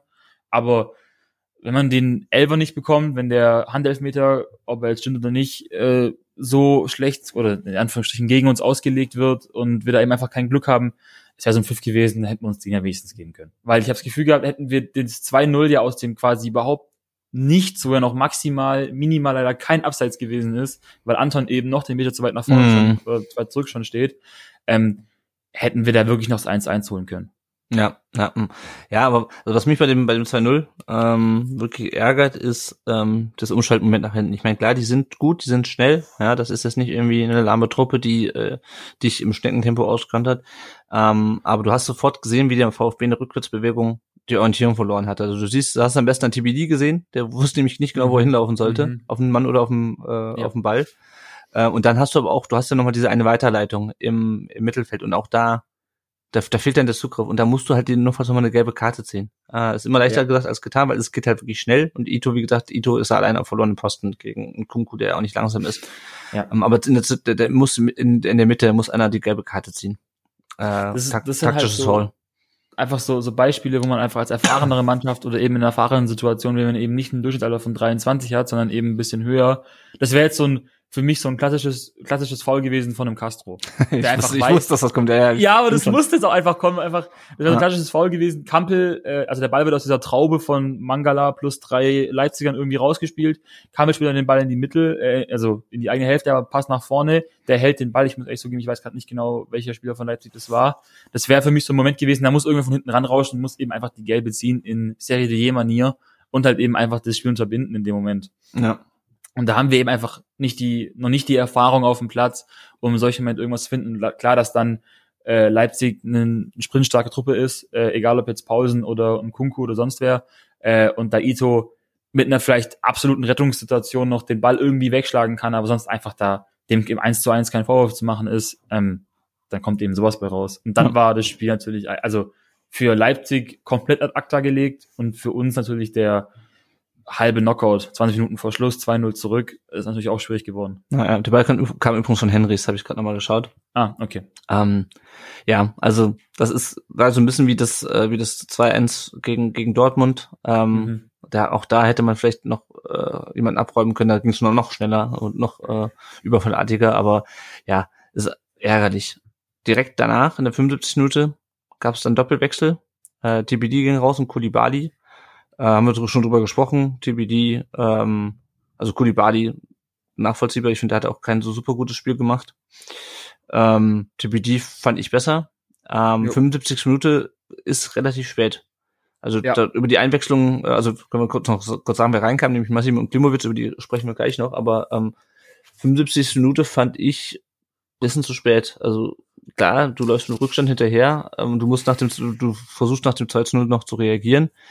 Ähm, aber ich weiß nicht, ob man nicht vielleicht nochmal früher, früher frisches Personal hätte bringen können, das vielleicht noch eher nochmal äh, noch ein bisschen fitter ist, äh, um, um, um Torchancen zu nutzen, weißt du? Also gerade offensiv logischerweise bei einem Rückstand. Das erinnert mich immer an diese, an diese 2013 bis 16er Zeiten beim VfB, wo er teilweise auch so diese Labadia ETC-Ära, wo ich im Stadion jeden Samstag da gefühlt saß und mir immer dachte, warum wechseln wir in der 85. Was ist der Sinn nicht? Also jetzt gerade, klar, mit drei Wechseln noch was anderes, weil irgendwie immer die Angst steht, irgendwer verletzt sich noch, irgendwas passiert noch, okay. Aber jetzt, wo wir dieses Fünf-Wechselsystem haben, was ich eigentlich echt hoffe, dass die einfach dauerhaft beibehalten wird, einfach ein bisschen mehr Frische ins Spiel reinbringt, und einfach mehr Optionen dir gibt. Ich hätte zum Beispiel jetzt, wo ich gemerkt habe, einfach spätestens nach dieser äh, Anton köpft auf Tor, glaube 66. war das, mhm. wo dann einfach mehr Großchance vergeben, da hätte ich irgendeinen neuen gebracht, weil ich auch das Gefühl hatte, dass na, ab der 60. gerade wenn wir über Kulibali sprechen, der hat ein bisschen abgeschaltet. Der war nicht mehr so im Spielgeschehen drin, da war die Griffigkeit auch deutlich deutlich zu spüren, dass die weg war und äh, TBD mit mit 18, dass der irgendwann auch einfach, sag ich mal, gerade in solchen Situationen, wo es dann eben 1-0 steht, es ist noch knapp, es ist noch eine Chance da, man merkt eigentlich, man hat eine Chance, man fühlt sich eigentlich wie der bessere Gegner in dem Moment auf dem Platz, da hätte man ein frisches, einen frischen Mann bringen können. Ob ich da jetzt auch Massimo und Klimutz gebracht hätte oder vielleicht eben doch dann den Beas zum Beispiel, mhm. Ist auch wieder eine Frage, die ich mir stelle. Ja, also ich meine, bei Beas kann natürlich einfach sein, dass er schlecht trainiert hat unter der Woche. Das wissen wir natürlich nicht. Natürlich nicht. Ähm, nur, was ich mir bei Massimo und Klimowitz halt denke, du hast halt auch keine besseren Optionen mehr auf der Bank, ne? Also ich meine, Massimo hat ja zumindest zeitweise in der Hinrunde ein bisschen gezeigt, was er kann. Gegen Fürth war es mhm. dann wieder eine absolute Enttäuschung. Äh, natürlich ja. hat ihm auch dem wieder ein bisschen Spielpraxis gefehlt, auch durch die, ähm, war es nochmal eine Corona-Infektion oder war was, was anderes? War was anderes, glaube ich, ne? Nee, der war, nee, Klimowitz hatte Corona, der Massimo. war in Argentinien. Genau, Massimo, Massimo war. Der fiel ja vor der, vor der Winterpause, Winterpause in Anführungsstrichen schon Vor aus. der Winterpause, glaube ich, auch Quarantäne. Ja, genau. Ja, auf jeden Fall, also klar, dem fehlten, dem fehlen auch Spielpraxis und so weiter und so fort, aber ich meine, Klimowitz, so leid's mir tut, aber da kannst du auch Tibidi oder Kulibali drauf lassen, um ehrlich zu sein. Also das ist halt nicht sein Spiel. Ja? Nee, Klimowitz, glaube ich, Klimowitz Spiel ist, wenn wir 3-0 führen und er noch irgendwie äh, gegen eine völlig demoralisierte Mannschaft noch eine Bude machen kann. Also Hinspiel gegen Fürth, da hätte ich ihn eingewechselt in der 60. Das ist ja, also ungefähr.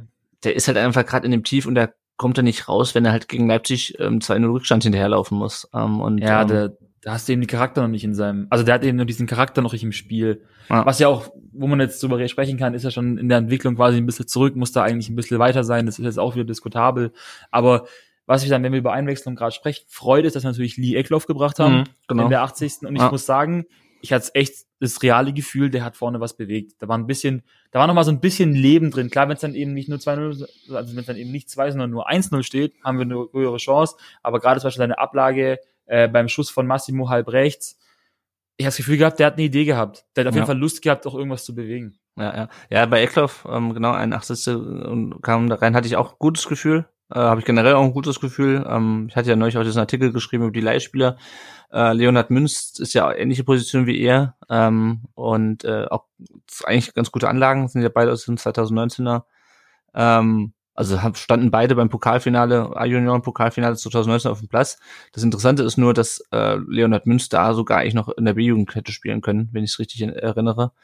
Ähm, und äh, ja, Lee Eckloff, ich glaube, der braucht einfach Minuten, Minuten, Minuten, deswegen wird er auch immer wieder eingewechselt und ich könnte mir gut vorstellen, ähm, dass der vielleicht, wenn es gut läuft, noch ein Faktor werden könnte jetzt in der in, in der Rückrunde. Sicherlich bereitet er, der macht er jetzt keine zehn Scorer mehr, ne? Aber ähm, vielleicht kann er noch mal das ein oder andere, den einen oder anderen klugen Pass spielen, ähm, weil ja. der hat echt drauf, der ist heiß jetzt einfach und ähm, ist zu zeigen, was, was er kann und er kann einiges. Also das ist jetzt ähm, der ist noch schon einen Schritt weiter als jemand wie, wie Klimowitz, meiner Meinung nach. Ja, er konnte es halt nur klar. bisher noch nicht zeigen, weil er halt ständig verletzt war.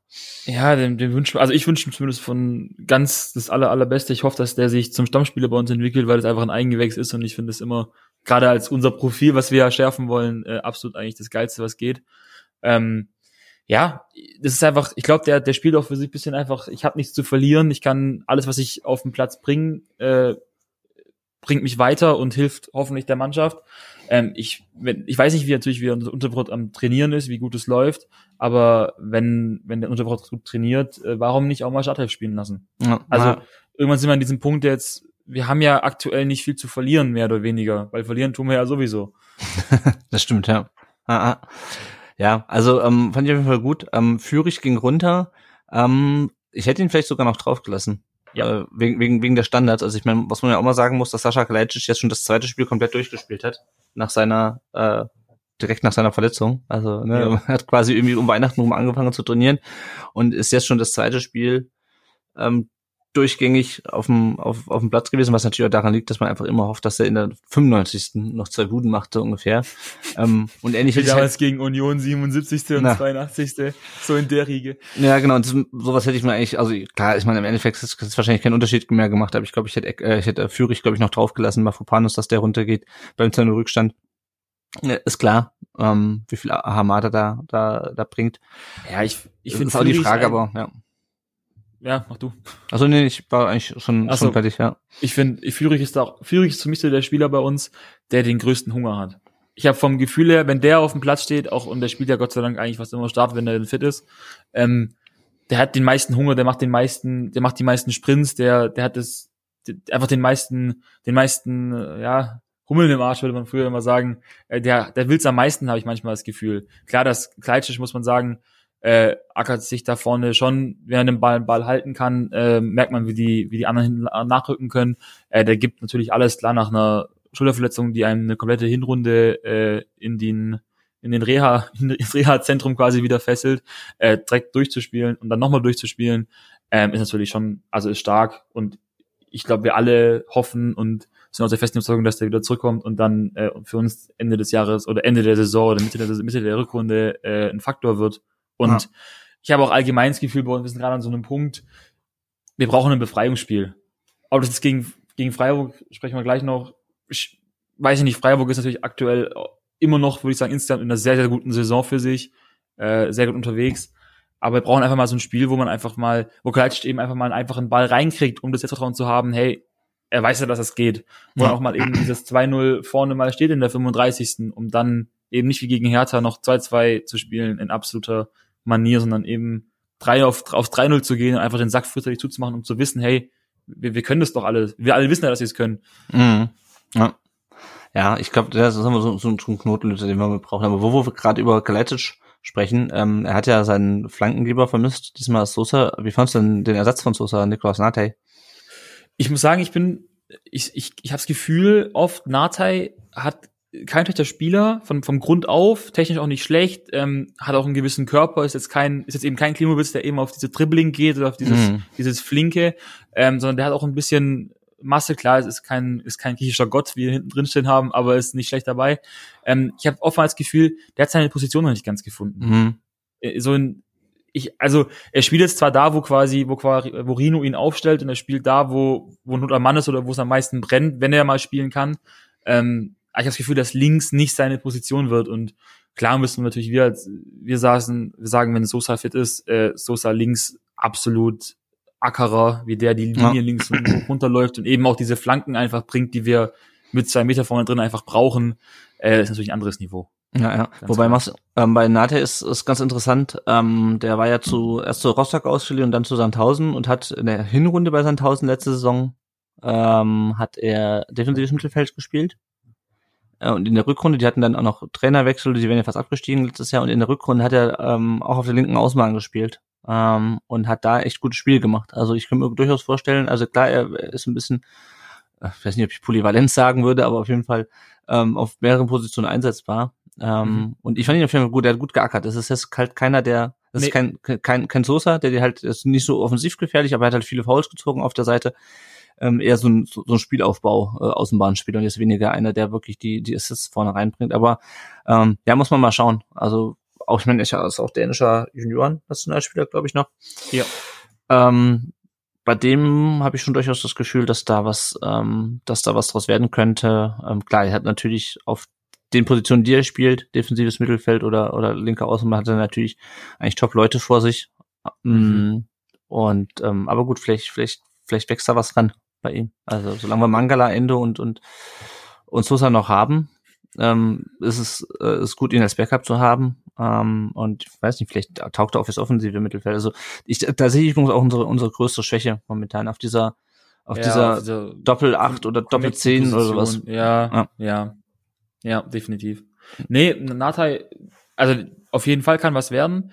Ist eben in dieser, ist eben in dieser Riege auch jetzt vielleicht in der genauen Position, aber eben in dieser Findungsphasenphase. Ja. Wenn der jetzt auch, glaube ich, fünf, sechs Mal durchspielt oder Startspiel oder 80 Minuten pro Spiel kriegt oder 70 Minuten, dann, dann kann da, kann der auch vielleicht kurzfristig echt einen Sprung machen, was wir gar nicht wissen und vielleicht eben auch so mal einen Kulibali oder einen Klimowitz ersetzen, der vorne ähm, nicht die Akzente setzen kann, sage ich mal. Was ich aber, was mir aufgefallen ist, ähm, Abräumer stimmt, stimme ich dir zu, aber ich habe mal ein bisschen drauf bisschen beobachtet während des Spiels. Äh, Mangala spielt ja meistens auf der linken Seite mit mhm. Sosa hinten in dem oder im Mittelfeld bei uns drin. Und die Abstimmung zwischen Mangala und Sosa ist nicht matchbar bei uns. Ja, ja, also klar. die haben einfach diese Verbindung, die wissen deutlich noch mehr, wo der Gegner steht. Gerade wenn Mangala zum Beispiel einen, einen Lauf nach vorne nimmt, um zwischen die Ketten zu spielen. Äh, Sosa weiß sehr, habe ich zumindest das Gefühl, dass er in, in den Spielen, wenn er spielt, äh, sehr genau weiß, wo Mangala steht. Die haben eine gute Orientierung füreinander. Äh, klar, dass Nata da in einem Spiel das nicht aufholen kann, äh, ist kein Vorwurf zu machen. Aber dieses Dreieck quasi links außen mit Ito, äh, Mangala und Sosa funktioniert, finde ich, deutlich besser als dieses Dreieck nach vorne dann gerichtet mit äh, Mangala, TBD oder setzt jeglichen Namen ein, ob TBD, mhm. äh, Klimowitz, äh, Kulibali, Massimo. Die, die haben noch nicht, die haben dieses Dreiecks oder dieses, dieses Verständigungsverhältnis nicht. Ja, na, ja. Ja, ähm, kurz zurück zum Spiel. Das war es im Grunde dann auch schon. Äh, Massimo hatte nochmal in der 83. geschossen. Ähm, Leipzig wurde dann wieder ein bisschen stabiler. Der VfB war ins Wetter angerannt. Dann gab es noch das 3 zu 0, das wurde aber wegen Abseits zurückgenommen. War eigentlich gut verteidigt, müssen wir, glaube ich, aber auch in der Situation nicht mehr groß drüber reden. Also das war dann halt einfach ausgekontert. Nicht besonders gut gemacht, aber hätte dann auch keinen Unterschied mehr gemacht, wenn der noch reingegangen wäre, außer fürs Torverhältnis. Schauen wir mal, was unsere äh, Hörerinnen und Hörer, pardon, was unsere Hörerinnen und Hörer auf unseren Social Media Accounts bei Facebook, bei Twitter und bei Instagram ähm, geschrieben haben. Der bei Facebook hat der Elvis Mehic geschrieben, wenigstens haben sie gut gekämpft und als ob es nicht schon genug wehtun würde, schießt uns auch noch Castro auf einen Abstiegsplatz. Der hat auch noch eine Frage gestellt, ich würde die zu den Hörerfragen gleich packen. Ähm, geht nämlich um, um Castro wenig überraschend. Ähm, der Ed Caliber 1893 schreibt Pech beim Abschluss und beim Schiri, wir werden nicht absteigen. Außerdem bleibt noch zu sagen, dass Leipzig ein künstliches Produkt ist und nicht in die Bundesliga gehört. Ich glaube, da können wir uns anschließen. ähm, der Sven Vollmering hat geschrieben, zum Spiel wie immer, eine relativ engagierte Leistung bleibt ohne Überraschungspunkt.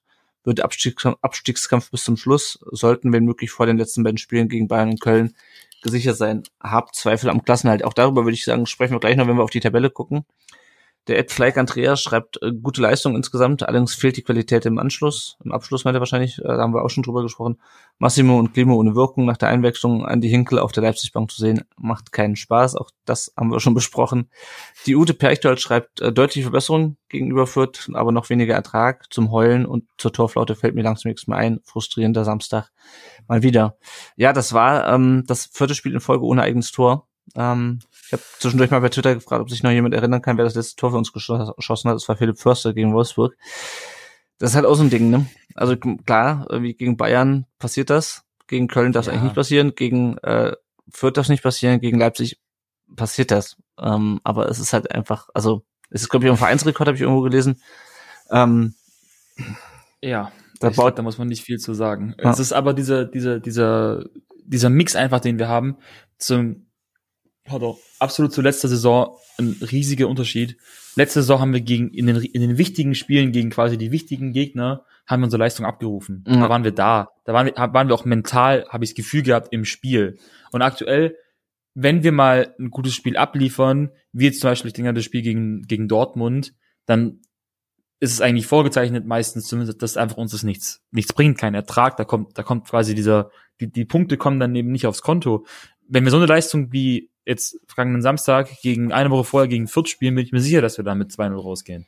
Oder ja. mindestens mit einem, mit einem, von mir auch mit einem 1-0 in der 80. ist mir wurscht, aber mit einem Sieg eben einfach, weil wir uns da deutlich engagierter versucht haben, rauszuspielen, ähm, die Chancen zu kreieren, wenigstens mal einen Schuss zu machen und wie du vorhin analysierst und auch einfach sagst, Fürth hat eben kein Gulaschi im Tor, der einen absoluten Sahnetag erwischt, sondern nichts gegen jetzt Burchardt, aber ob der die dann alle hält, bleibt die Frage.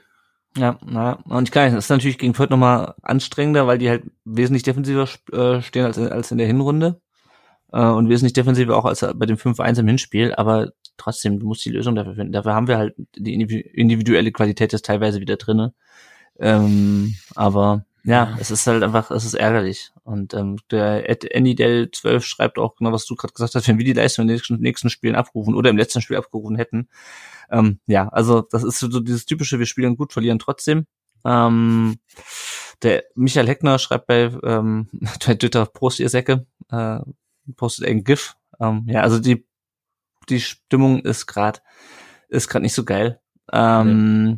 Wir haben noch, ähm, wir können mal kurz noch auf die auf die Hörerfragen, auf die eine Hörerfrage eingehen. Ähm, der Elvis hat ja noch was geschrieben, wie es aussieht, wäre es besser gewesen, wir hätten Castro statt die Davi behalten, aber im Nachhinein weiß man es immer besser, was wenn ihr, fehlt uns ein alter Haudegen mit Erfahrung und Führungspotenzial im Kader. Frage wird immer gerne natürlich im, im Abstiegskampf äh, gestellt. Die, letztes Jahr hat das hat die Frage niemand gestellt. Da war das äh, war das toll mit dem Kader, die mit ihrem mit ihrer Jugendlichkeit alle überrannt haben. Ähm, jetzt, ja. ist, jetzt ist es natürlich ein Thema.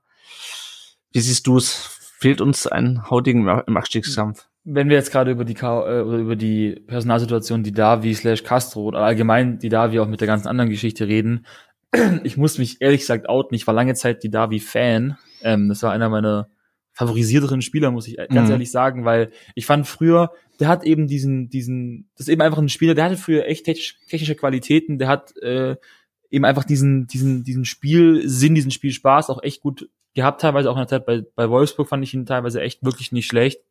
Ähm, klar, jetzt mit dieser ganzen Impfthematik und dem ganzen 2G und nicht dabei und fährt zu keinen Auswärtspartien mehr mit, weil er nicht mehr mit dabei sein kann und die ganzen Sachen. Äh, ja, das ist jetzt ein anderes Thema. Aber zu dem, zu dem Punkt Führungsspieler, zu dem Punkt, ähm, brauchen wir so einen alten Haudegen.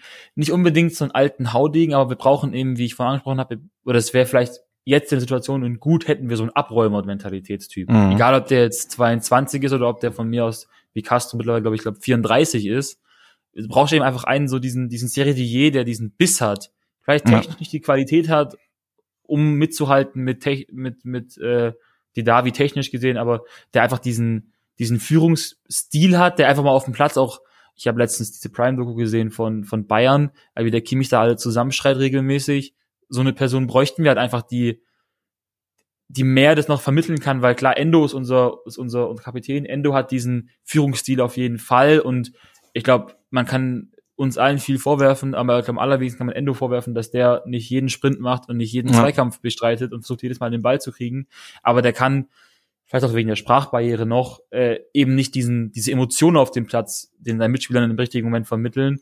Und da bräuchten wir eben einfach so, so einen Spielertypen, der, der einfach mal dann, auch mal, wenn es dann vielleicht ein bisschen unfairer ist, den einfach mal abräumt oder halt einfach ja. die gelbe extra zieht und einfach das dann merkt, dass man irgendwie einen Ruck durch die Mannschaft gibt. Ja, ja ich meine, uns fehlt, pff, schwierig. Ja, ich meine, Kämpfe, über den sprechen wir später auch noch, ist natürlich auch so ein Typ, ne? Der kämpft, ja. das ist einer, den siehst du mal irgendwie, ne, klatschen Leute anschreien und der räumt auch mal, holt sich auch mal im Derby eine dumme rote Karte. Ähm, kann ich mich immer noch drüber aufregen. Aber ähm, ja, ne, also das, das ist halt so einer, der, der räumt halt auch mal jemanden ab. Ähm, ja. Mafropanos auch manchmal, aber Kämpfe ist halt eher so immer noch mal der Typ, ich räume einen ab.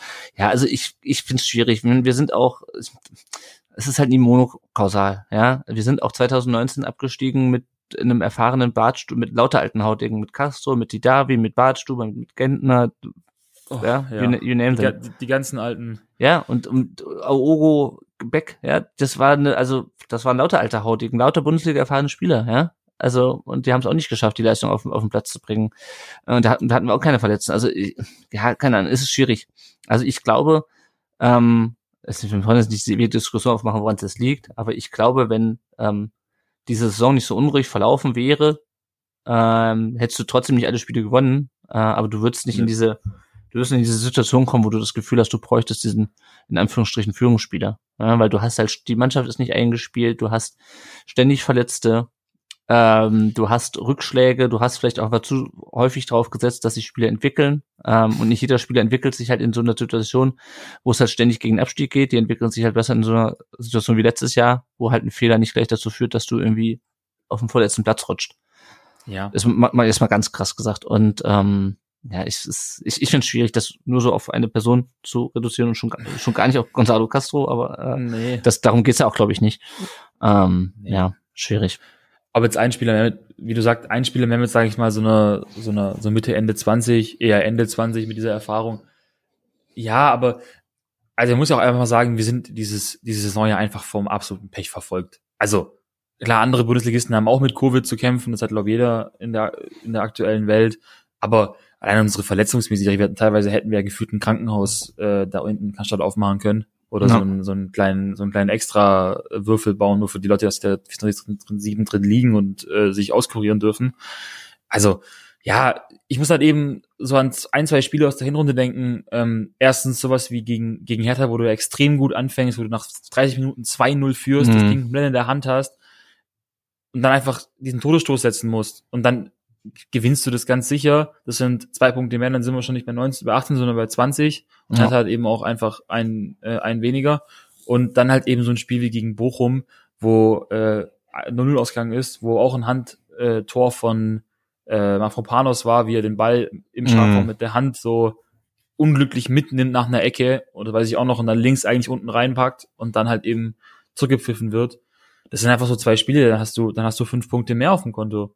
Und ja. dann stehst du eben nicht bei 18, sondern stehst du bei 23, 24. Und da bist du schon fast Sechster. Bis Platz 11. Ja, ja, ist ja wirklich so. Ich meine, wenn du überlegst, zwischen uns und dem siebten Platz liegen zehn Punkte. Klar, ja. mittlerweile zehn Punkte sind zehn Punkte, aber es ist ja immer noch, wir, reden ja nicht über hier komplette zwei Tabellenhälften. Der einzige Cut ist in der Tabelle, wenn ich ein bisschen anschaue, zwischen Bochum und Mainz, zwischen 10 und 11, wo vier Punkte Unterschied sind. Aber von 10. Mainz bis Freiburg äh, ist ein Spiel, das sind drei Punkte.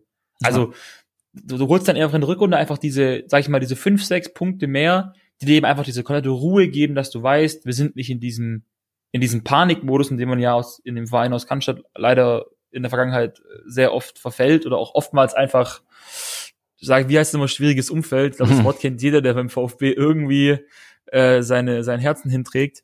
Ähm, ja. Dann bist du eben einfach da raus. Dann hast du, dann hast du das, dann stellt sich die Frage, glaube ich, auch auf, was war es, Twitter oder Facebook überhaupt gar nicht, einfach weil ist einfach, wir haben keinen Bedarf danach, dann, dann ist, sind wir eben bei 23 Punkten, stehen Platz 11, können ganz entspannt jetzt ins Freiburg-Spiel gehen und hatten nicht diesen, diesen Druck zu sein, oh, bisher sind wir gerade Platz 17. Ja, ja. ja, wir können gleich mal auf die, auf die aktuelle Lage nach dem 19. Spieltag in der Tabelle gucken. Vorher noch kurzer Werbeblock. Äh, wenn ihr wollt, könnt ihr uns gerne unterstützen. Entweder bei Patreon oder bei PayPal. Bei Patreon ist es eine monatliche Unterstützung. Wer uns da äh, unterstützt, der kriegt auch ein Starterpaket. Und je nachdem, wie, wie mit wie viel ihr uns unterstützt, ähm, kriegt ihr auch eine Belohnung. Und äh, bei PayPal könnt ihr euch wie und wann ihr wollt, äh, äh, wie häufig ihr wollt und wie viel ihr wollt, ähm, unterstützen finanziell und schon kleine Spenden helfen uns natürlich dabei, hier die laufenden Kosten und das neue Equipment zu bezahlen, wenn es nötig ist. Wir haben einen neuen Unterstützer bei Patreon, das ist der Oliver. Vielen Dank, äh, lieber Oliver, an dich. Äh, wir haben übrigens heute mal einen ein Gast, der nicht Oliver heißt. Das habe ich vergessen, vergessen zu erwähnen. Nach zwei Olivers in Folge haben wir jetzt heute einen Felix. Das bin ich sehr froh. Ansonsten wird es nämlich langsam unübersichtlich. Äh, wenn ihr uns unterstützen wollt, äh, wenn ihr nochmal nachlesen wollt, äh, geht einfach auf rund slash support. Da findet ihr alle Infos, wie ihr uns finanziell äh, unterstützen können. Und jetzt blicken wir mal auf die Lage nach dem 19. Spieltag. Der VfB, wir haben es gerade schon angesprochen, ist das Tabellen 17. Also steht auf einem direkten Abstiegsplatz mit 18 Punkten, minus 11 Toren. Also unser mal gutes Torverhältnis, das hat sich spätestens mit dem Bayern-Spiel erledigt.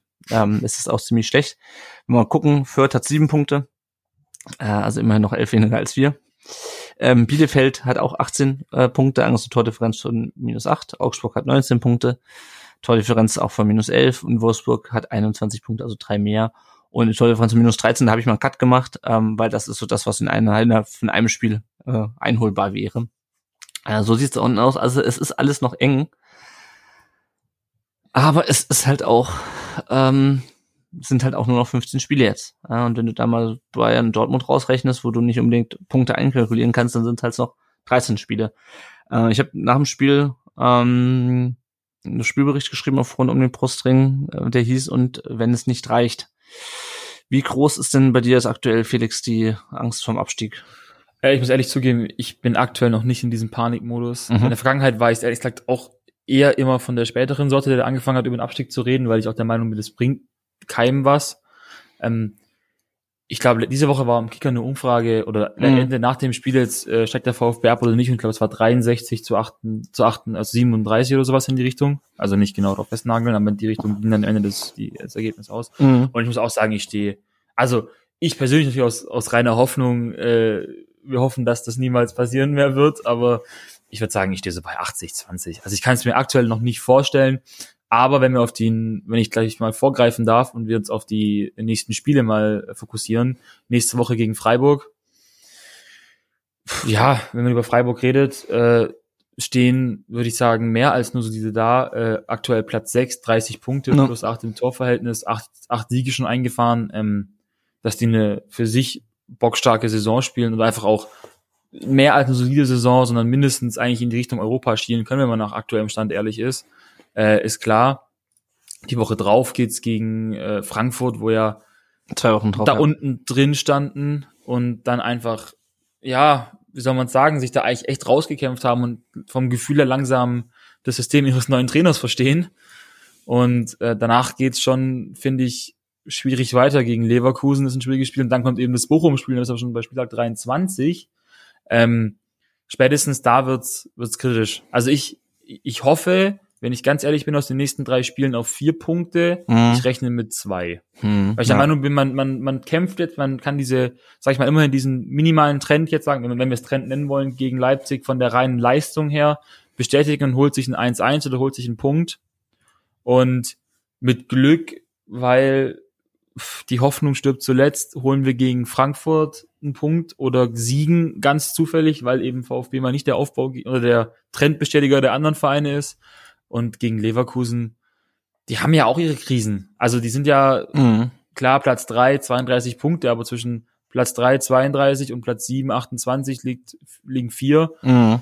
Die haben ja auch hier noch ihre Probleme, sage ich mal, mit ihrem Trainer. Ähm, oder ihre Formschwankungen.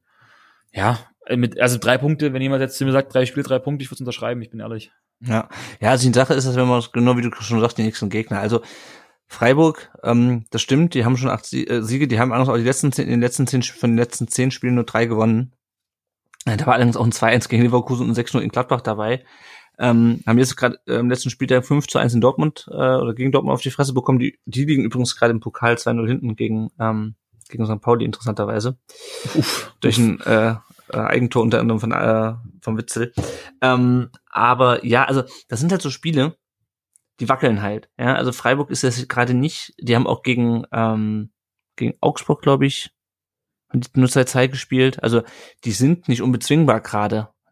Und wir sind halt gerade in so einer Phase, jetzt kommt es halt drauf an, da sage ich ein ganz schlimmes Wort und wenn ich hier einen Phrasenschein hätte, würde ich was reinschmeißen. Das sind halt so Spiele, wo du vielleicht den Bock umstoßen kannst, ja, weil du halt echt auf eine, auf, ja, das ist ganz schlimm, ich weiß, mir fällt gerade kein anderes sprachliches Wo man ein Blatt umdreht. Ja, genau. Wo man ja, das Momentum auf unsere Seite zieht. Ja, aber du kannst halt, du hast, du hast halt echt so, du hast halt echt so, also auch Frankfurt, ja, die haben jetzt auch 1-1 gegen, gegen Augsburg gespielt, äh, klar, schönes Tor von Kamada, aber auch die haben sich dann, und ja, Augsburg ist, ist auch kein Fallobst, äh, aber auch auch die, also klar, du hättest es erwartet, das ist Frankfurt, die ja eigentlich auch einen besseren Kader haben, ähm, ja. dass die äh, mit Augsburg kurzen Prozess machen, haben wir uns auch alle erhofft. Da würden wir nämlich auch nicht auf Platz 17 stehen. Aber auch das sind Mannschaften, die kannst du auf dem falschen Fuß erwischen. Also ich meine, wir haben Frankfurt auch in der Hinrunde auf dem falschen Fuß erwischt mit dem späten Gar war halt Kostic, der fällt aktuell noch aus. Ob das in zwei Wochen immer noch der Fall ist, wahrscheinlich nicht. Der hat, glaube ich, auch, ähm, der fällt, glaube ich, auch wegen Corona aus. Ja. Ähm, aber nichtsdestotrotz, das sind Mannschaften, die kannst du schlagen. Es muss halt alles passen. Ja? Und klar, Leverkusen, ja, Leverkusen ist halt schwierig, ja. Da hast, die haben halt wirklich Spieler von der individuellen Klasse wie Würz oder, oder, oder Schick. Ja. Das ist halt wieder so ein Leipzig-Spiel. Ja. Aber diese beiden nächsten Spiele, das gegen Freiburg und Frankfurt, da kann ich mir durchaus vorstellen, dass was geht, aber dafür muss es halt, dafür muss halt alles passen. Dafür müssen die Dinger auch endlich mal reingehen. Ja. Äh, und dann Ganz muss, muss auch ein bisschen, bisschen Glück dazu äh, gehören. Du darfst dich hinten nichts Dummes mehr erlauben. Und da muss halt auch einfach, es muss halt wirklich das fortgeführt werden, was man gegen Leipzig angefangen hat. Und ich glaube auch, dass man gegen Freiburg und Frankfurt da ganz gute Chancen hat, weil die stellen sich halt auch nicht hinten rein. Ähm, nee. Ne, also wir haben mit Buch, es gibt so ein paar Mannschaften, da wird es schwierig. Äh, dass du wird mit Sicherheit ähm, Bochum zählen, ähm, je nachdem, wie die dann stehen. Ähm, da wird es auch nicht einfach sein, da, da hinten durchzukommen. Und dann hast du noch so ein, zwei Mannschaften. Aber, ja, ähm, es, aber ja, na, aber jetzt die nächsten beiden Spiele könnte ich mir vorstellen, dass da was geht. Und ja, vier Punkte aus den nächsten drei Spielen wäre natürlich geil. Würde ich, würde ich, wie gesagt, nehmen. Hört sich jetzt ein bisschen paradox an. Das heißt ja, man soll auf sich selber schauen und seine Punkte einfach holen. Aber bei VfB, oder wenn wir uns allgemein überlegen, abgesehen von dem Viertspiel, was wir eigentlich als No-Brainer gesehen haben, ähm, wir haben ja einfach keinen Gegner mehr, wo wir sagen, hey, da, da kalkulieren wir mal die drei. Ja. Also klar hoffen wir immer auf den Dreier, aber die, die sehen wir nicht. Und wenn wir es mal sehen, nächste Woche, wir spielen gegen Freiburg, Augsburg spielt gegen, spielt in Leverkusen. Ähm, ja, Fürth können wir, lass ich einfach jetzt mal nicht böse gemeint außen vor. Ähm, und wenn wir dann die anderen angucken um uns rum, Hertha spielt gegen Bayern, also da kann das man sich eigentlich jetzt nicht vorstellen, dass Bayern nochmal sich einen Bock schießt. Ja. Und Bochum, Bochum spielt gegen Köln, das sind dann so Punkte, wenn du da halt nächste Woche wieder, und ich habe wieder erwarten, aber mit, mit einer sehr guten Leistung einen Dreier holst, und es läuft eben alles mal in unsere Richtung zur Abwechslung, äh, dass Leverkusen eben daheim mal ihre individuelle Klasse einfach abrufen kann, wo sie daheim ja meistens deutlich besser spielen als, als auswärts. Ähm, Bochum in Köln verliert und Hertha hoffentlich ja mal einfach gegen Bayern verliert, dann hast du wieder gleich ein bisschen Momentum, den du einfach mitnehmen kannst. Du einfach auch sagen kannst, hey, wir haben jetzt, wir haben einfach mal so, so, so, so ein bisschen einen, einen, einen Schritt gemacht. Ja. Ja, also wie gesagt, es ist, es ist nicht, nicht hoffnungslos. Ähm, es muss halt jetzt nur ach, nee, es muss doch nicht der Schalter umgelegt werden, aber es muss halt irgendwie, es muss es halt mal klappen. Ja, und ich sehe die Chance, dass es klappt. äh, aber ich bin mir halt nicht sicher. Ähm, das müssen wir mal gucken. Also Freiburg, ne, die haben jetzt keinen krassen Topscorer, gut Grifo mit neun Assists, insgesamt 13 Scorern, aber die haben auch vier Leute, die vier Tore geschossen haben. Das ist jetzt keiner, wo du sagst, oh Gott, oh Gott, der knallt uns auf jeden Fall einen rein. Ich gehe schon davon aus, dass das Game mit Grifo relativ schwierig wird. Und der Jong, der uns in der, im Hinspiel ja zwei den Buden, glaube ich, eingeschenkt hat, ähm, das, das wird auch schwierig. Das ist ein, das ist ein ekliger Gegner und die, die wissen auch, was sie können. Aber sie sind halt auch nicht unschlagbar. Ja, also sind halt auch nicht mehr Dritter, wie es nee. zwischendurch war. Ich bin auch mal gespannt. Ich weiß nicht, konnte nicht mal rausfinden, was mit ähm, was mit äh, Flecken ist. Ähm, Dem, dem Torwart? Ja, genau, weil die letzten beiden Spiele hat Benny Uphoff gespielt. Ich wollte vorher noch rausgucken, was mit Flecken ist, ob der auch ähm, irgendwie verletzt ist, ob der Corona hat. Ähm, aber auch Benny Uphoff ist, ist finde ich auch der schlechte. Äh, ja, Flecken, Flecken ist äh, positiv auf Corona getestet. Ah, okay, gut, dann ist die Frage, ob das jetzt am, am Samstag immer noch Bestand hat ähm, wenn er schon zwei Spiele ausgesetzt hat jetzt, aber ähm, nichtsdestotrotz, auch Benny Uphoff ist es für mich nicht der, nicht, nicht der Übertorwart. Ähm, nee, und, kein, äh, kein schlechter Keeper, ist ja auch ein Ex-VfBler, ja. aber ist jetzt kein, ist jetzt kein Gulaschi, ist jetzt kein neuer. Nee, nee. Ja, ja. Naja. ja, wir müssen einfach auf uns schauen, wir müssen über einfach unsere Leistung abrufen und wie gesagt, ich bin der, ich bin der ehrlichen Meinung in dem Spiel, wo in der ersten Viertelstunde einfach mal für uns so ein Dosenöffner-Tor fällt, wie es immer so oft heißt, mhm. wo man einfach merkt und die Jungs einfach auf dem Platz merken, hey, wir, wir wissen es doch, wir können es doch, dann brauchst du einfach mal so einfach mal so ein, so ein 2-0, so ein 3-0 und dann habe ich das Gefühl, können wir auch wieder in die Spur finden. Weil wie du sagst, Freiburg, äh, letzten zehn Spiele, 3-2-5, drei Siege, zwei Unentschieden, fünf Niederlagen, die hatten, die waren ja zwischenzeitlich mal auf Platz drei und waren, glaube ich, mit einer Niederlage nach 13 und 14 Spieltagen oder sowas haben jetzt ein bisschen nachgelassen. Klar, immer noch andere Situationen als bei uns, aber Freiburg ist nicht unschlagbar. Ja, ja. Und was du natürlich auch gesagt hast, klar, man sollte auf sich selber gucken, aber was man auch dazu sagen muss, die, ist es ja nicht so, als ob Bielefeld und Augsburg jetzt nur noch Freilose haben, die nächsten, die nächsten 15 Spiele. Auch die werden ihre Spiele verlieren und die werden auch Spiele verlieren, die sie eigentlich gewinnen müssten. Ähm, weil auch die sind nicht so stabil. Auch wenn du Bielefeld gegen Fürth gesehen hast, also die lagen zwischendurch 2-1 hinten. Ähm, ja, und also das da Ding von Castro war halt, war halt schön, aber auch glücklich. Also ja, ich habe die Hoffnung gehabt, ich habe es mir angeguckt noch, ich habe äh, fast jedes Spiel gesehen, dieses Wochenende ungefähr. Ähm, ja, ich habe ich hab echt gehofft, dass da Fürth das 3-2 macht, weil dann wäre es eben für die 10 Punkte gewesen, wäre für uns in dem Moment egal gewesen, aber dass eben Bielefeld diesen Punkt nicht holt. Ja, also ich habe das Gefühl, zum Beispiel so ein Bochum ist ein deutlich ekliger Gegner als zum Beispiel Fürth Augsburg. Klar, Augsburg hat gegen Bayern jetzt einmal gewonnen, das ist natürlich ein Überraschungssieg, aber die, die haben diese Stabilität nicht. Und dass Wolfsburg mit einem Magier an der Seitenlinie, ähm, ja, also ich, nach dem Wolfsburg-Spiel, was Co, also es gibt ja immer diese zwei Welten, was Kofeld sieht und was der Rest der Welt sieht. Naja. Keine Ahnung, aber ob der noch bis Ende der Saison Trainer ist, weiß ich nicht, aber ich kann mir jetzt eigentlich nicht vorstellen, dass Wolfsburg Ende der Saison irgendwo noch da unten steht. Ja, Muss ich ehrlich zugeben, dafür haben die auch einfach noch einen zu guten Kader. Ja, ja. Ja, schauen wir mal. Äh, wir schauen noch mal kurz, wer beim Tippspiel äh, rund um den Brust vorne liegt. Das ist die Mona 71 mit 227 Punkten und der, und der oder die Klano mit 227 Punkten auf Platz zwei dann Sebermed und auf Platz drei äh, der Steinbock 1984 jeweils mit 223 Punkten. Schauen wir mal auf die Ausfälle und das ist erfreulich, äh, denn das fällt kaum jemand aus. Ähm, Tommy hat noch muskuläre Probleme, äh, nicht muskuläre Probleme, das war Sosa. Tommy hat noch Hüftprobleme. Ähm, bei Sosa hieß es heute, dass äh, man auf das Beste hofft, dass er gegen, gegen Freiburg im Kader steht. Ähm, das ist natürlich ärgerlich, weil das, wenn sich so Dinge lang hinziehen, es wäre schon wichtig, dass er, dass er im Kader steht. Ansonsten sind alle wieder raus aus der Quarantäne, auch Silas und, und Wahid Fagir. Ähm, und ich mache, wie gesagt, jeden Tag drei Kreuze, wo keiner mehr ausfällt und wo sich die Mannschaft einfach mal zusammen trainieren kann und, und zusammen ähm, einspielen kann. Bevor wir jetzt noch auf andere Themen rund um den Brustring schauen, äh, noch ein zweiter kleiner Werbeblock. Wenn ihr uns nicht finanziell unterstützen könnt oder wollt, wie ich das gerade vorhin äh, angesprochen habe, dann könnt ihr uns auch einfach bei Apple Podcast eine Bewertung da lassen. Ähm, das hilft uns, dass andere VfB-Fans uns leichter finden und wenn ihr uns äh, rezensiert und, äh, und uns eine Bewertung gibt, dann lesen wir die Rezension natürlich auch vor und ihr könnt uns übrigens auch bei Spotify Bewertungen da lassen. Ich habe es selber noch nicht gemacht, weil ich noch nicht gefunden habe, aber es geht wohl.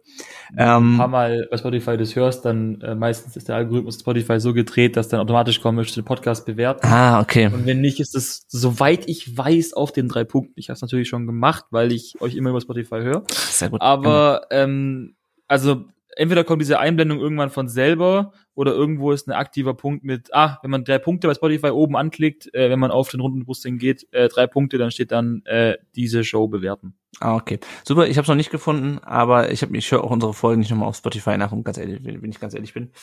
Ähm, aber ansonsten, wenn ihr das nicht ähm, wollt, machen wollt, wenn ihr es nicht auch bei Spotify bewerben wollt, obwohl der Felix gerade so schön erklärt hat, wie einfach das geht, dann könnt ihr auch einfach so sagen, äh, Leuten erzählen, dass es uns gibt. Da freuen wir uns auch drüber. Mund-zu-Mund-Propaganda ist auch immer schön. Geht zwar gerade nicht im Stadion, aber vielleicht beim nächsten Zoom-Call an der Arbeit.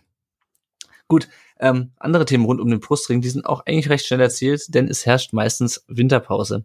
Ähm, der VfB 2 hat Winterpause, die U19 hat Winterpause, die U17 hat Winterpause und auch der VfB Obertürkheim, die haben alle Winterpause.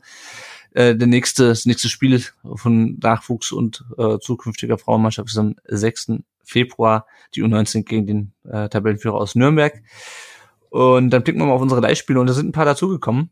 Ähm, die werden wir gleich ähm, teilweise nehmen wir die schon mit rein. Äh, fangen wir mit, an mit äh, Antonis Aidonis. Letzte Woche hatte der noch Winterpause. Jetzt ist er mit äh, Dynamo Dresden in die äh, Rückrunde der zweiten Bundesliga gestartet. Die haben 1 zu 1 gegen den HSV gespielt. Dynamo am 19. Spieltag. Er saß 19 Minuten auf der Bank. Äh, Dresden ist es mit 23 Punkten nicht erst, das habe ich falsch geschrieben. Ich glaube, die sind Elfter mit 23 Punkten. Äh, Darko Scholi noch bei Schalke.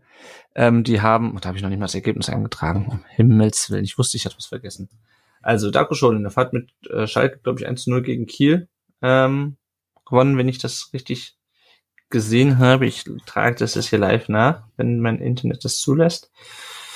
Äh, also, äh, 1 zu 1. Genau, Schalke. Darko, ja, ich wollte gerade sagen, 1-1 gegen Holstein Kiel.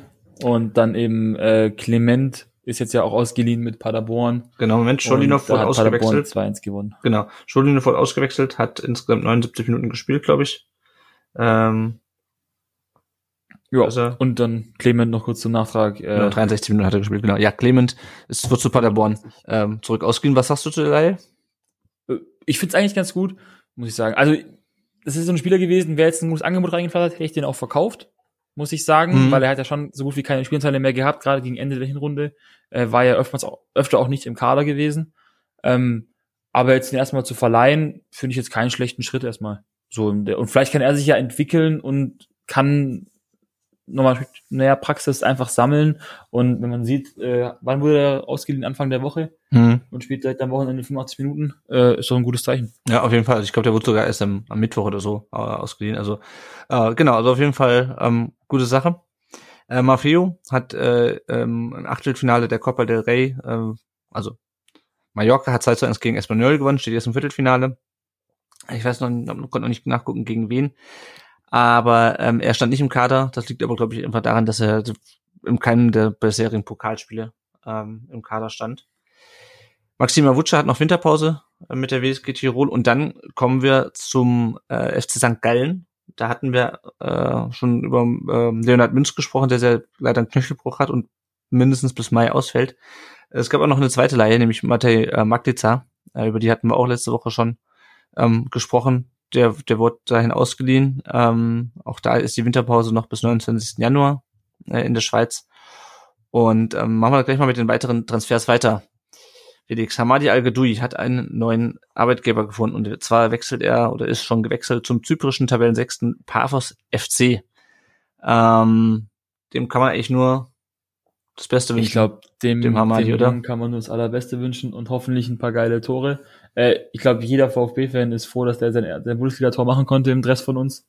Und äh, ja, also ich glaube einfach ein super Typ. Äh, rein von der von der Spielphilosophie sind wir, glaube ich, auch alle ehrlich. Ähm, er war nicht mehr der schnellste. Er war eben nicht dieser dieser Spieler, der äh, der den Sprint anzieht, mhm. ähm, wie wir es jetzt von Mamouche zum Beispiel öfter mal gesehen haben oder von unseren Schnellen. Aber hey, äh, super Typ hat in der zweiten Bundesliga, muss man sagen, absolut einen, einen Anteil am Aufstieg gehabt. Ähm, war, glaube immer in einer, in, einer, in einer sehr korrekten Phase sich verhalten als Profi und ähm, kann man das Beste wünschen. War ja. ja erst lange auch, dass der, dass der zu Zorninger quasi wechselt und am Ende hat's dann doch der Paphos FC gemacht. Aber hey, äh, ja, alles Gute. Ja, ja. Nächster ähm, Transfer ähm, ist Momo CC. Der wurde bis Ende kommender Saison, äh, also bis Sommer 2023 an Wisla Krakau verliehen, äh, nach Polen. Ähm, der steigt am 5.2. Äh, mit in, in die Rückrunde ein in Polen. Er war auch lang verletzt. Ähm, anderthalbjährige Laie. Also ich bin mal gespannt, ob, noch, ob wir den nochmal sehen. Der Vertrag läuft bis 24, muss ja. Ähm, aber ähm, keine Ahnung, ich habe von dem noch viel zu wenig gesehen. Der war auch, glaube ich, wenn ich es richtig in Erinnerung habe. Nee, das war Musa, Musa Sissé, der nur in der zweiten Mannschaft bisher zum Einsatz kam. Aber auch Momo Sissé, der hat, glaube ich, ein, zwei Mal gespielt, wenn ich es richtig in Erinnerung habe. Ähm, ja, aber also, ich bin mal gespannt, äh, ob wir den nochmal sehen. So eine lange Laie ist für mich immer so ein bisschen äh, da. Ist vielleicht auch für die gut, einen Leihspieler länger zu haben, aber ich kann es mir wenig so richtig vorstellen, dass wir den nochmal beim VfB sind. Ich weiß nicht, wie du siehst. Ja, ist jetzt auch gerade erst 19, ähm, der, der, der Junge. Und äh, ja, leider hat eben schon eine, sagen wir dafür, recht lange Verletzungshistorie mit äh, Knieproblemen, Warenproblemen, Muskelfaserriss. Ähm, ich würde ich ich hab wir haben den glaube ich, ich glaube wie viel vier, vier Einsätze waren's mhm. in unserem Dress oder drei oder vier Einsätze. Letzte Saison hat er ein paar Mal gespielt, ja. So ähm, am Ende des Tages vielleicht sagen wir Ende nächsten Jahres, ähm, weil ich habe ein paar von der von der ähm, äh, von der Liga gesehen, also jetzt nicht von Krakau direkt, aber die haben ja, sag ich mal, oftmals einen recht harten Spielstil. Äh, vielleicht entwickelt der sich in eineinhalb Jahren, weil, das, weil er da zum Stammspieler mutiert oder weil die, weil die einen guten Rechtsaußen brauchen. Mhm. Ähm, und am Ende machen wir, das kann man ja ein bisschen hatten, kann man ihnen nur danken, äh, sagt äh, Sven, wir verkaufen dich für ein paar Millionchen weiter. Oder ähm, er rutscht bei uns wieder rein. Und ich sage einfach, das ist ein ganz offenes Feld, alles wäre da Spekulation. Ja, das stimmt schon, ja. Also klar, für uns natürlich schön, wenn er sich gut entwickelt, wenn der ein stabiler Spieler wird. Äh, ja, aber rechts außen haben wir ja alle die Hoffnung, dass äh, allseits geliebter Silas äh, sich festspielt. Aber ja, ist ja Ende nächsten Jahres ist ja auch noch ein langer Weg. Also ja, das stimmt, das stimmt, stimmt. Gut, kommen wir zum dritten. Ähm, Mark Oliver Kempf. Der war beim Spiel nicht im Kader am äh, Samstag wegen einer, also klar, Ito spielt natürlich, aber wegen einer, wie Pellegrino Materazzo es genannt hatte, wegen einer unklaren Vertragssituation. Ähm, das habe ich irgendwie gelesen. Man würde versuchen, ihn schon loszuwerden. Ähm, nur um auch noch die zwei Millionen Gehalt einzusparen, die er immer noch verdient. Das ist natürlich viel Spekulation. Ähm, unklare Vertragssituation heißt aber für mich, dass er jetzt irgendwie auch schon am Verhandeln ist. Ähm, ja. Also ich glaube nicht, dass das jetzt einfach nur war, okay, man versucht ihn jetzt, nimmt ihn aus der Mannschaft raus. Ähm, und versucht ihn damit zum Wechsel zu bewegen. Ich glaube, das bezog sich eher darauf, dass irgendwie nicht klar ist, ist er jetzt da oder ist er nicht, weil du ist ja Spieler nicht einfach vom Spiel frei. Wie siehst du es? Würdest du ihn jetzt noch ähm, verkaufen und ja, ähm, gegebenenfalls Geld sparen? Okay. sofort. Äh, ja. Also ich muss sagen, ich war letzten Sommer echt ein bisschen in so in der in der VfB oder in der in der Fußballseele gekränkt, weil ich eigentlich echt gehofft habe, dass er verlängert, weil er ja schon in der letzten Saison sag ich mal, ein guter, ein wirklich guter Stammspieler mhm. war mit äh, eigentlich echt einer insgesamt sehr, sehr soliden Saison. Ähm, und eben auch dieses, dieses Gehen noch mehr hat, wie ich vorhin meinte, so aller früher Niedermeier abräummäßig oder auch mhm. mal ein härteres Foul einfach zieht oder mal die taktischen mitnimmt. Ähm, ja, jetzt, ja, jetzt, er hat, äh, man munkelt ja, er hat damals ein echt fürstliches Gehalt für VfB-Verhältnisse angeboten bekommen und ja. hat es nach mehrmaligen Verhandlungen abgelehnt. Ähm, dadurch, dass Ito jetzt natürlich auch sich entwickeln konnte, so schnell und eingeschlagen ist, wenn man so wie eine Bombe und einen absoluten äh, Rookie of the Season Weg geht, ähm, wenn der jetzt, wenn der jetzt, wenn jetzt Hertha mit äh, ihrem tollen Investor auf die Meinung oder auf die Idee kommen, dass sie ihn jetzt schon haben wollen, ich würde sagen, hey, nimm ihn für ein Apfel und ein Ei, Hauptsache wir, wir zahlen das Gehalt nicht mehr und so wie es jetzt aktuell ja aussieht, würde er ja auch nicht mehr spielen, wenn nicht gerade sich jetzt zwei Innenverteidiger verletzen. Ja, das ist halt die Sache, das ist halt ein Linksfuß, ne?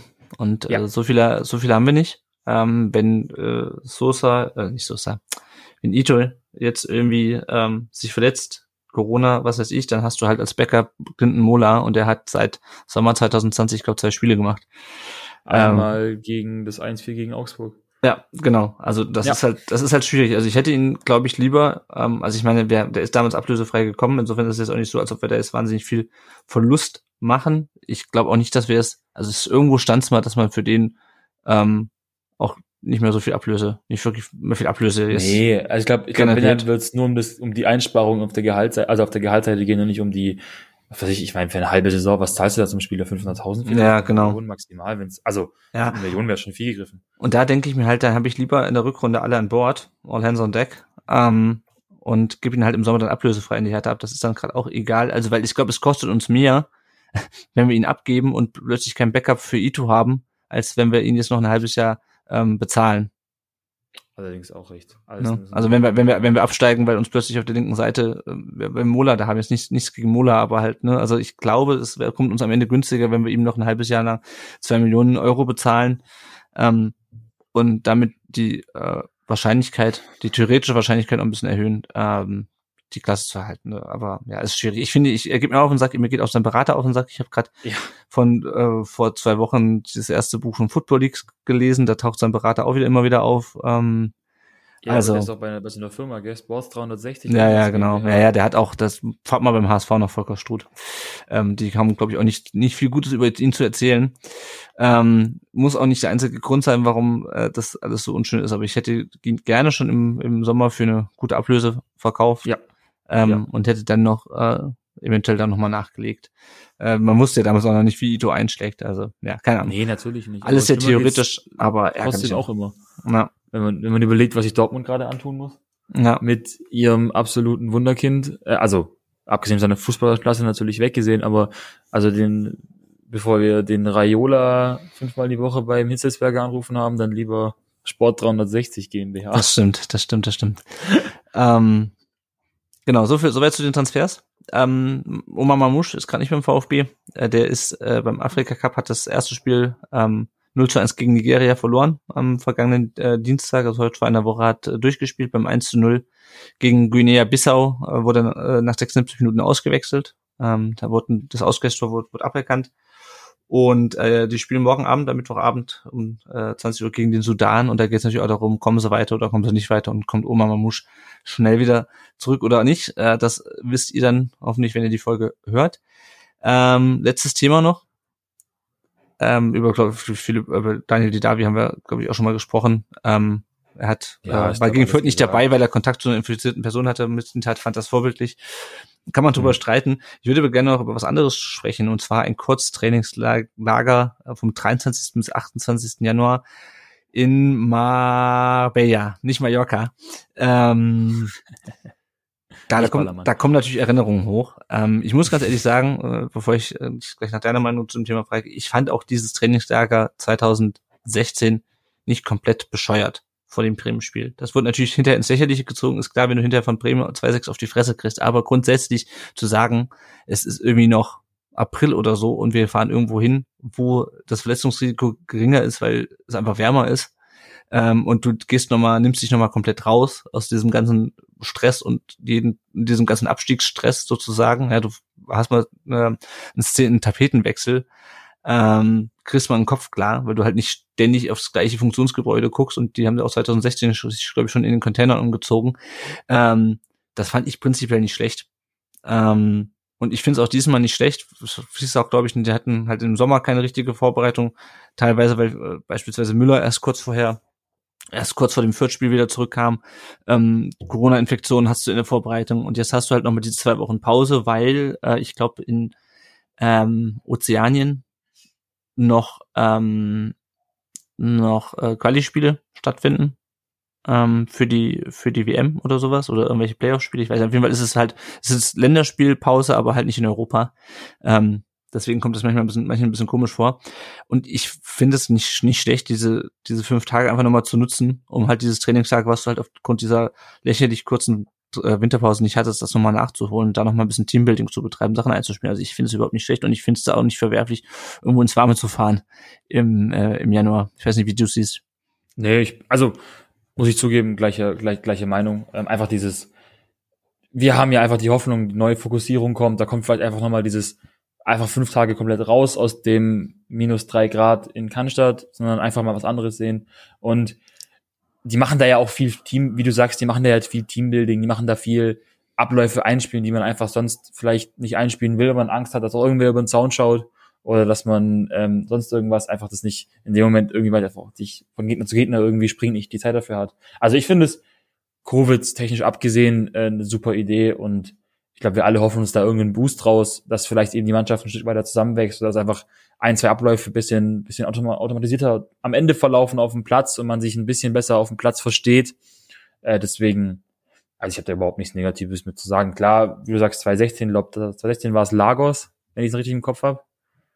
Im, Im, Winter, im Winter, ja, ja, genau. Ja, aber dann kam halt noch genau. mal Malle ähm, vor dem ja, Spiel. Ja. Genau, stimmt. So, da war es ein bisschen von dem vom Zeitraum ein bisschen schlechter gewählt, aber jetzt, wo man eben noch die Zeit hat hinten raus ja. in der Saison, dass es, dass es quasi einschlägt, dass es einen nachhaltigen Effekt bringen kann, äh, warum denn nicht? Also, also ich finde das, das auch, ist mir klar, es ist sagen, was kostet es den VfB 500.000? Nicht mal. Das ist doch, das ist doch wert. Ja, also irgendwer meinte auch, wird man nicht mal lieber einen Spieler dafür verpflichten, habe ich zurückgefragt äh, bei Twitter dann äh, einen aus der Regionalliga. Also ich würde gerade sagen, das kostet, das Ding kostet ja erst keine Million. Und auch, Nein. Also, und auch, also man muss ja nicht so tun, als ob jetzt alles Geld, was beim VfB irgendwo ähm, vorhanden ist, ist in den Kader gesteckt werden kann und soll. Ja, also es ist nicht so, als ob jetzt wieder, als ob der Thomas Hitzesberg mit einem Klingelbeutel rumgeht äh, und sagt, Leute, ähm, legt mal zusammen. Ja, mit Investoren gefühlt schon. Ja, genau, aber also für sowas ist ja trotzdem Geld eingeplant. Das ist halt an anderer Stelle nicht eingeplant, sozusagen. Das muss, muss man ja auch mal sehen. Ähm, ja, also ich finde es ich find's okay, wo wir nochmal beim Thema ähm, Zeit haben. Ähm, fällt mir gerade ein, Freiburg spielt ja morgen noch im Pokal in Hoffenheim. Ne? Also das ist ja auch ein Faktor, den man nicht unterschätzen darf jetzt für Samstag. Ähm, je nachdem, wenn es da in die Verlängerung geht, ähm, sind die vielleicht auch noch einen Ticken müder ähm, als wir, die wir jetzt ähm, die ganze Woche hoffentlich gemeinsam trainieren können. Also, schauen wir mal. Wir sind am Ende unserer Podcast-Folge angelangt. Ich bin immer noch, äh, also ich habe immer noch ein bisschen Schiss, dass das alles schief geht. Wie habt, könnt ihr nachlesen auf rundumrüstung.de, aber nach unserem Gespräch bin ich ein bisschen positiver gestimmt, dass wir vielleicht gegen Freiburg doch was reißen können. Felix, vielen Dank, dass du heute bei uns äh, oder bei mir vielmehr äh, zu Gast warst bei im Podcast rund um den Brustring. Sag doch noch mal ganz kurz, wo man dich bei Social Media finden kann und äh, gibt es vielleicht sonst noch etwas, äh, wofür du Werbung machen willst, ein Projekt von dir, irgendwas? Ähm, Social Media, wie gesagt, äh, wie er angesprochen hat, äh, at Mr. Bel Air oder ich glaube sein offizieller Name ist Westbrudler, aber ich bin der absolut stillste Mitleser, den es gibt und äh, sonst bin ich auf Social Media ehrlich gesagt gar nicht so aktiv. Ähm, ich bin dieser Beobachter, in der Beobachterrolle und mhm. bleibe das auch gern. ähm, und projekttechnisch äh, fällt mir jetzt pauschal eigentlich nichts ein, muss ich ehrlich zugeben. Okay. Ich grüße meine Freundin, weil die hat sich, die ist sauer, wenn ich es nicht mache. äh, nein, ich grüße meine Freundin und ähm, ja. Aber sonst, äh, vielen Dank, dass ich dabei sein durfte. War recht spontan. Gerne. Ich habe es bei euch gesehen, den Tweet. Ich, wie gesagt, höre euch schon deutlich länger als vielleicht äh, manch andere oder auch von vor Spotify. Und warum denn dann nicht? Ähm, dachte ich mir, kann ja nicht schief gehen, dass ihr sagt, nein, kann ja nicht passieren. Und wir sagen nicht nein. Also es sei denn, es meldet sich halt irgendwie irgendein Nazi oder oder oder äh, un, ohne es gleichsetzen zu wollen, KSC-Fan. nein, also äh, wie gesagt, wir haben da, dadurch hat mich gestern hat jemand gefragt, er glaubt, er fühlt sich nicht kompetent genug. Lasst euch da nicht abschrecken von. Ja, also äh, wir, ich bin auch nicht kompetent. Der Felix hat sich sehr gut vorbereitet, wie ihr gehört habt. Ich habe das, ich beschreibe das, was ich sehe ähm, und mache mir meine Gedanken dazu und das war's. Also wir sind hier kein, äh, wir sind hier keine keine Analysten, sondern wir sind Fans und ja schön, dass es geklappt hat. Hat mir sehr viel Spaß gemacht, mit dir äh, über den VfB zu reden ähm, und ich hoffe, euch auch hat es auch Spaß gemacht, uns zuzuhören. Wir hören uns dann das nächste Mal nach hoffentlich einem äh, Auswärtssieg im neuen Freiburger Stadion, dem ersten. Wäre doch schön, das einzuleiten mit einem Auswärtssieg im neuen Freiburger ja, Stadion. Ähm, und bis dahin vielen Dank fürs Zuhören. Bis dann, ciao. Ciao.